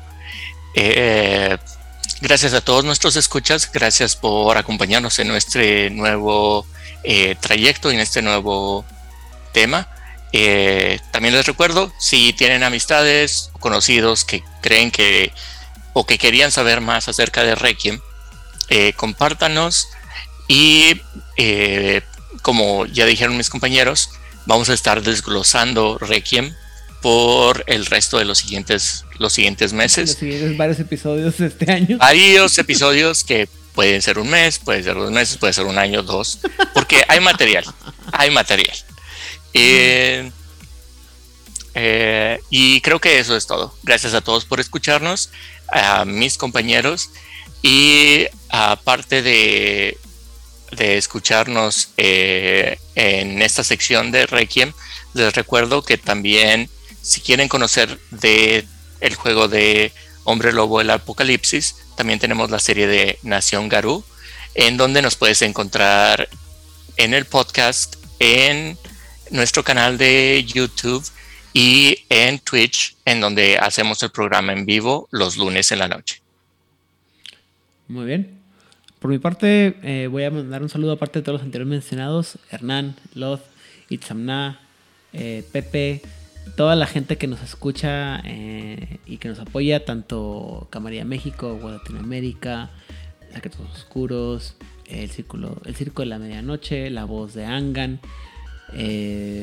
Corona Roll, también nuestros amigos de la frecuencia, ya sea la frecuencia en sus proyectos de el, el- ¿cómo se llama? El ah, ah, ah, el video el, el, el de Fronsaca, perdón, se me fue la onda y la Metal Frequency donde comparto con micrófonos con ellos, nuestro nuestro podcast hermano eh, Masterface donde se habla largo El Grimorio. el Grimorio de Fronsac, gracias. Eh, nuestro podcast hermano Masterface, donde se habla largo y tendido de Masterface, eh, con Lalo, con eh, Luis, con Carlos y con Oliver de la Parra. También a Oliver la Parra, el jugador casual, que también lo extrañamos muchísimo. Edgar, Sofía y eh, eh, Oliver, eh, Erasmo, Rod, Adolfo y todas aquellas personas que algunas han- se han pasado por aquí.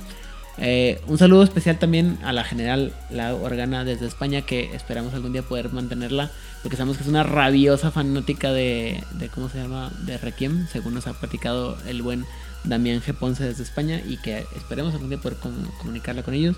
Nuestros hermanos y compañeros de Web Vampiro. Y El Espejo de Malcap, que también es un podcast que tiene poco que está saliendo, pero que también está hablando duro y, fuerte sobre el vampiro la mascarada. Está en iBox, si no me equivoco. Todos estos proyectos que estábamos hablando sobre eh, el mundo de tinieblas y que vamos esparciendo el- el saber y que poco a poco vamos a estar este que, que le da la opción a la gente de ver diferentes, bueno, que hacen un enfoque diferente en, algún, en temas del mundo de tinieblas. Gracias por compartir con otros micrófonos, opiniones o incluso por tener opiniones divergentes para poder compartir. Al final del, del día lo importante es que se hable del mundo de tinieblas y que la gente tenga eh, la oportunidad de conocerlo. Y sin más por el momento, ah, perdón, eh, me pueden encontrar a mí en Instagram, Facebook y Twitter con Aidan Rodríguez. eh, y pueden ver mi hermosa carita haciendo mi mueca más conocida. Pero ya saben que si les gusta el mundo de tinieblas o las crónicas de tinieblas, Vampiro la Mascarada, Vampiro el Requiem o cualquier cosa que tenga que ver con el tema de los vampiros, por favor, a la una, a las dos y a las tres, compártanos. Compártanos. Ese nos quedó bien bonito.